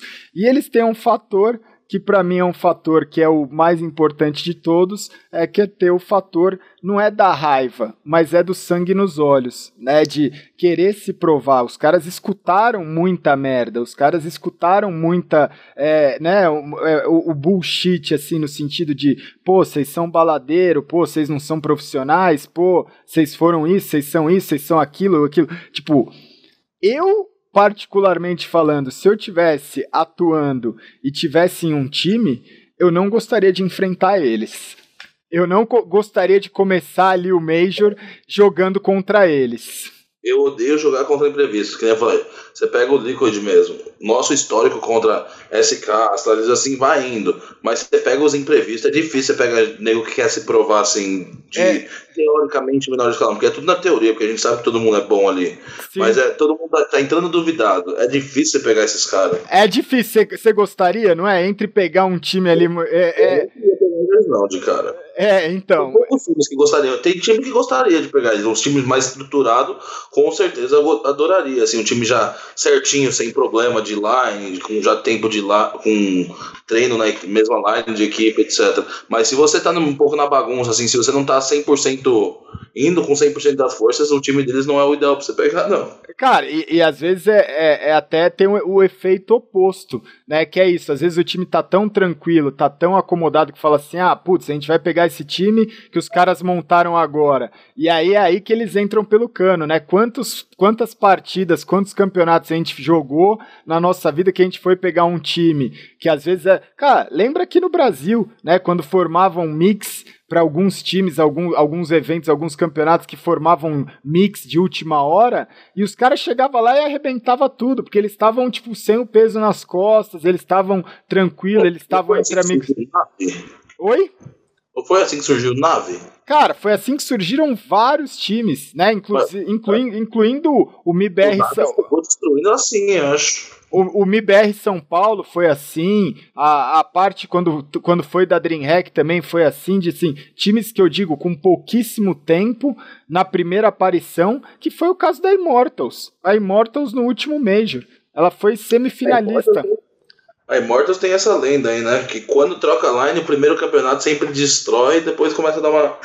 É, é mas, mas, assim, os caras nunca tinham ido pro Major, juntou um grupo ali muito forte e os caras chegaram ali e ninguém sabia o que ia acontecer. Né? Então, eu acho que é, que, é, que é essa questão. E você acha que aqui entre nós é, foram trocadas a, a, a line da Immortals, que foi vice-campeã do Major, era o Bolts, o Steel, os Gêmeos e o KNG. Então foi trocado o Steel e o Bolts pelo Beat e o Fênix. Então, vamos lá. A gente tava, tava falando. A gente teve uma, uma leve queda aqui que o, os Zeus a gente está fazendo na raça. Né? A gente okay. tá, tá, tá, tava fazendo no tablet, agora a gente está fazendo pelo, pelo smartphone, mas não vai mudar muita coisa. Então a gente estava falando, tava falando o seguinte. A Immortals, a gente tinha os gêmeos, o KNG, o Bolts e o Steel. E aí, hoje você tem no time novo deles a troca do Bolts, que foi para SK eleito como um dos 20, né, o 18 do mundo. Você tem o Steel que está no, no Liquid e você fez essa troca ali pelo Fênix e pelo Beat. Você acha, você como treinador, você acha que foi mais foi uma, foi uma troca boa ou não? Cara, só o tempo vai dizer, porque talento eu acho que os quatro têm, é inegável. O que, que vai encaixar melhor? Eu acho que para esse time do 100 Thieves, o Fênix, o Fênix e o Beat encaixa mais com a personalidade. Vai fugir não, seu vai, cara. Encaixa ah. mais na personalidade, né? Então, se encaixar melhor, eu acho que pode ter sido uma troca pro melhor para eles. Só que também tem o que tem menos pessoas calmas agora, assim, né? Em que o Bolt e o eram aqueles caras mais rocha, que tinham o jeito deles de trabalhar um pouco diferente. Então, talvez dá uma diferença. Isso aí é muito difícil. Acho que isso aí não. Tem pessoa no mundo que tem como saber sem ser eles os cinco lá dentro agora. Eles já devem estar sabendo lá nos treinos. Fora eles, não tem ninguém que vai saber. Ah, então, mas é isso. Acho que a gente abordou assim vários temas. O que que você você tá no Brasil? Você viaja quando para os Estados Unidos? Dia 10 da noite, pego meu voo aqui pra Atlanta e bora pro Major. Cara, você já vai chegar dia 10, você sai daqui só no dia 10, você já chega direto pro Major, é isso? Chego dia 11, dia 11 passo as fotos e os vídeos lá e dia 12 jogo. E, e, cara, vai ser em ritmo de festa, então. Vai, vai chegar jeito brasileiro mesmo, chegar jogando, cara. É, também é a mesma coisa, sem pressão, cara. Chegar só pra jogar e o que der, deu. Se der, se der pra ir bom. Quase ganhamos do Face a última vez ganhamos do Astralis. Eu não, não duvido mais de nada. É, vai ser, se, se for pra ser, será, né, cara? É. Ah, eu, eu, eu, eu, acho assim, a gente abordou, já deu mais de duas horas aqui de programa, a gente abordou toda essa história, assim, é, tem alguma dica que você queira dar, assim, você já passou todo o seu conhecimento, assim, em relação ao seu conhecimento não, a sua, a sua estrada, a sua jornada, né, mas tem alguma dica, tem muita gente que quer ser coach, que quer ser treinador, que quer seguir uma carreira no esporte, que vai assistir esse vídeo, você tem alguma dica para dar para esse pessoal? Cara, para todo mundo que pergunta de coaching, mais especificamente, não tem segredo. Tem que trabalhar muito, tem que estudar muito esse jogo, cara. Tem que pegar. Se quer um caminho, um caminho mais fácil de entender, assiste umas aulas do Fallen, vê como que ele pensou sobre o jogo, porque é uma boa introdução isso daí. Não vou falar que é o sistema mais completo que mas é pro que você pro que o povo precisa é isso daí. Você entender como que um time profissional pensa em relação ao CS. Porque eu vejo todos os comentários do povo, a visão que todo mundo tem é uma visão muito geral. Você tem que precisar de um negócio mais específico, uma mente tática. Então, pega isso daí, entenda e mais de tudo, cabeça, cara. Porque eu vejo muito nego bom que começa a se achar bom, se achar o melhor, Sim. o rei da coca antes de tudo, e aí roda o crescimento.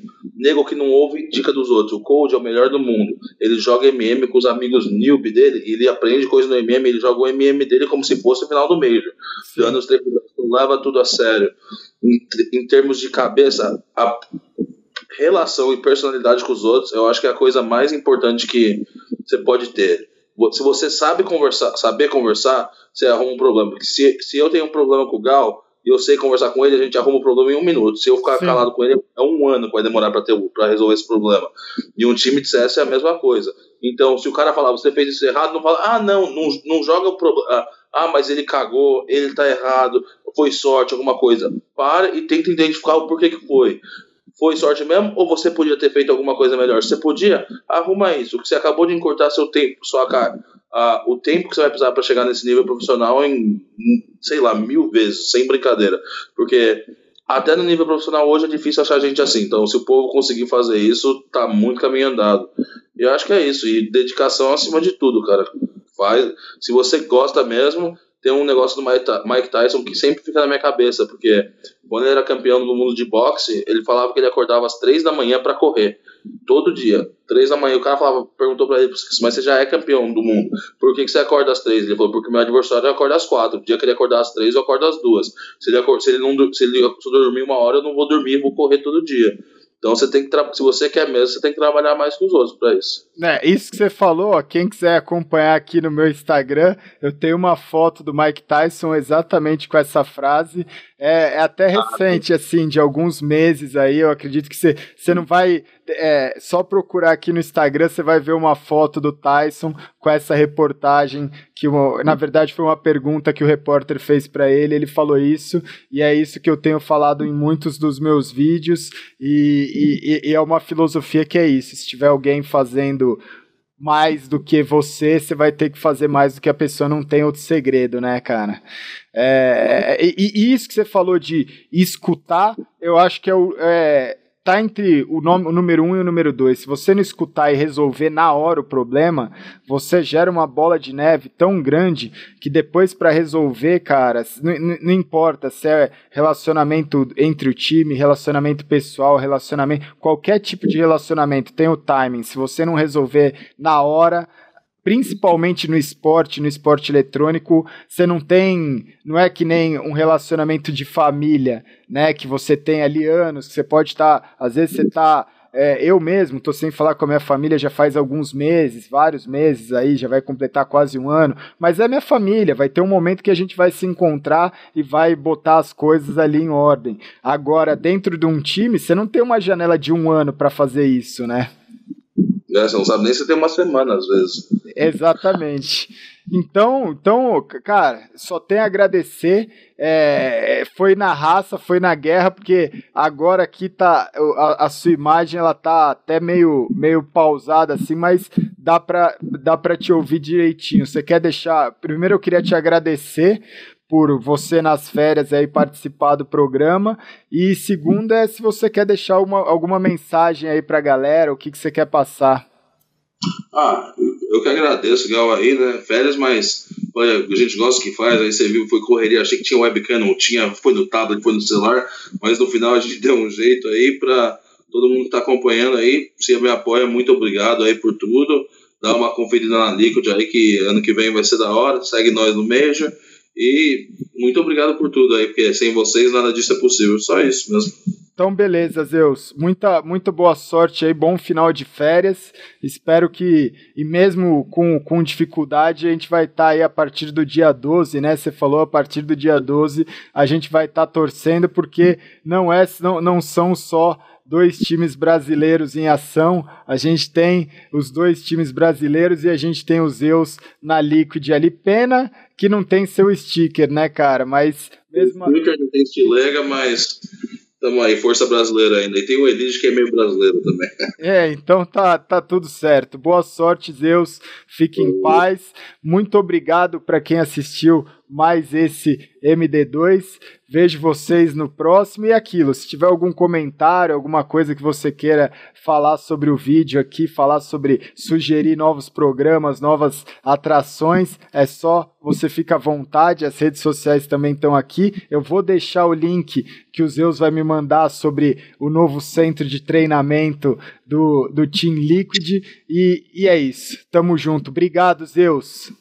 Valeu, Gal. Abraço, galera. Abraço, galera. Até o próximo MD2. Grande abraço.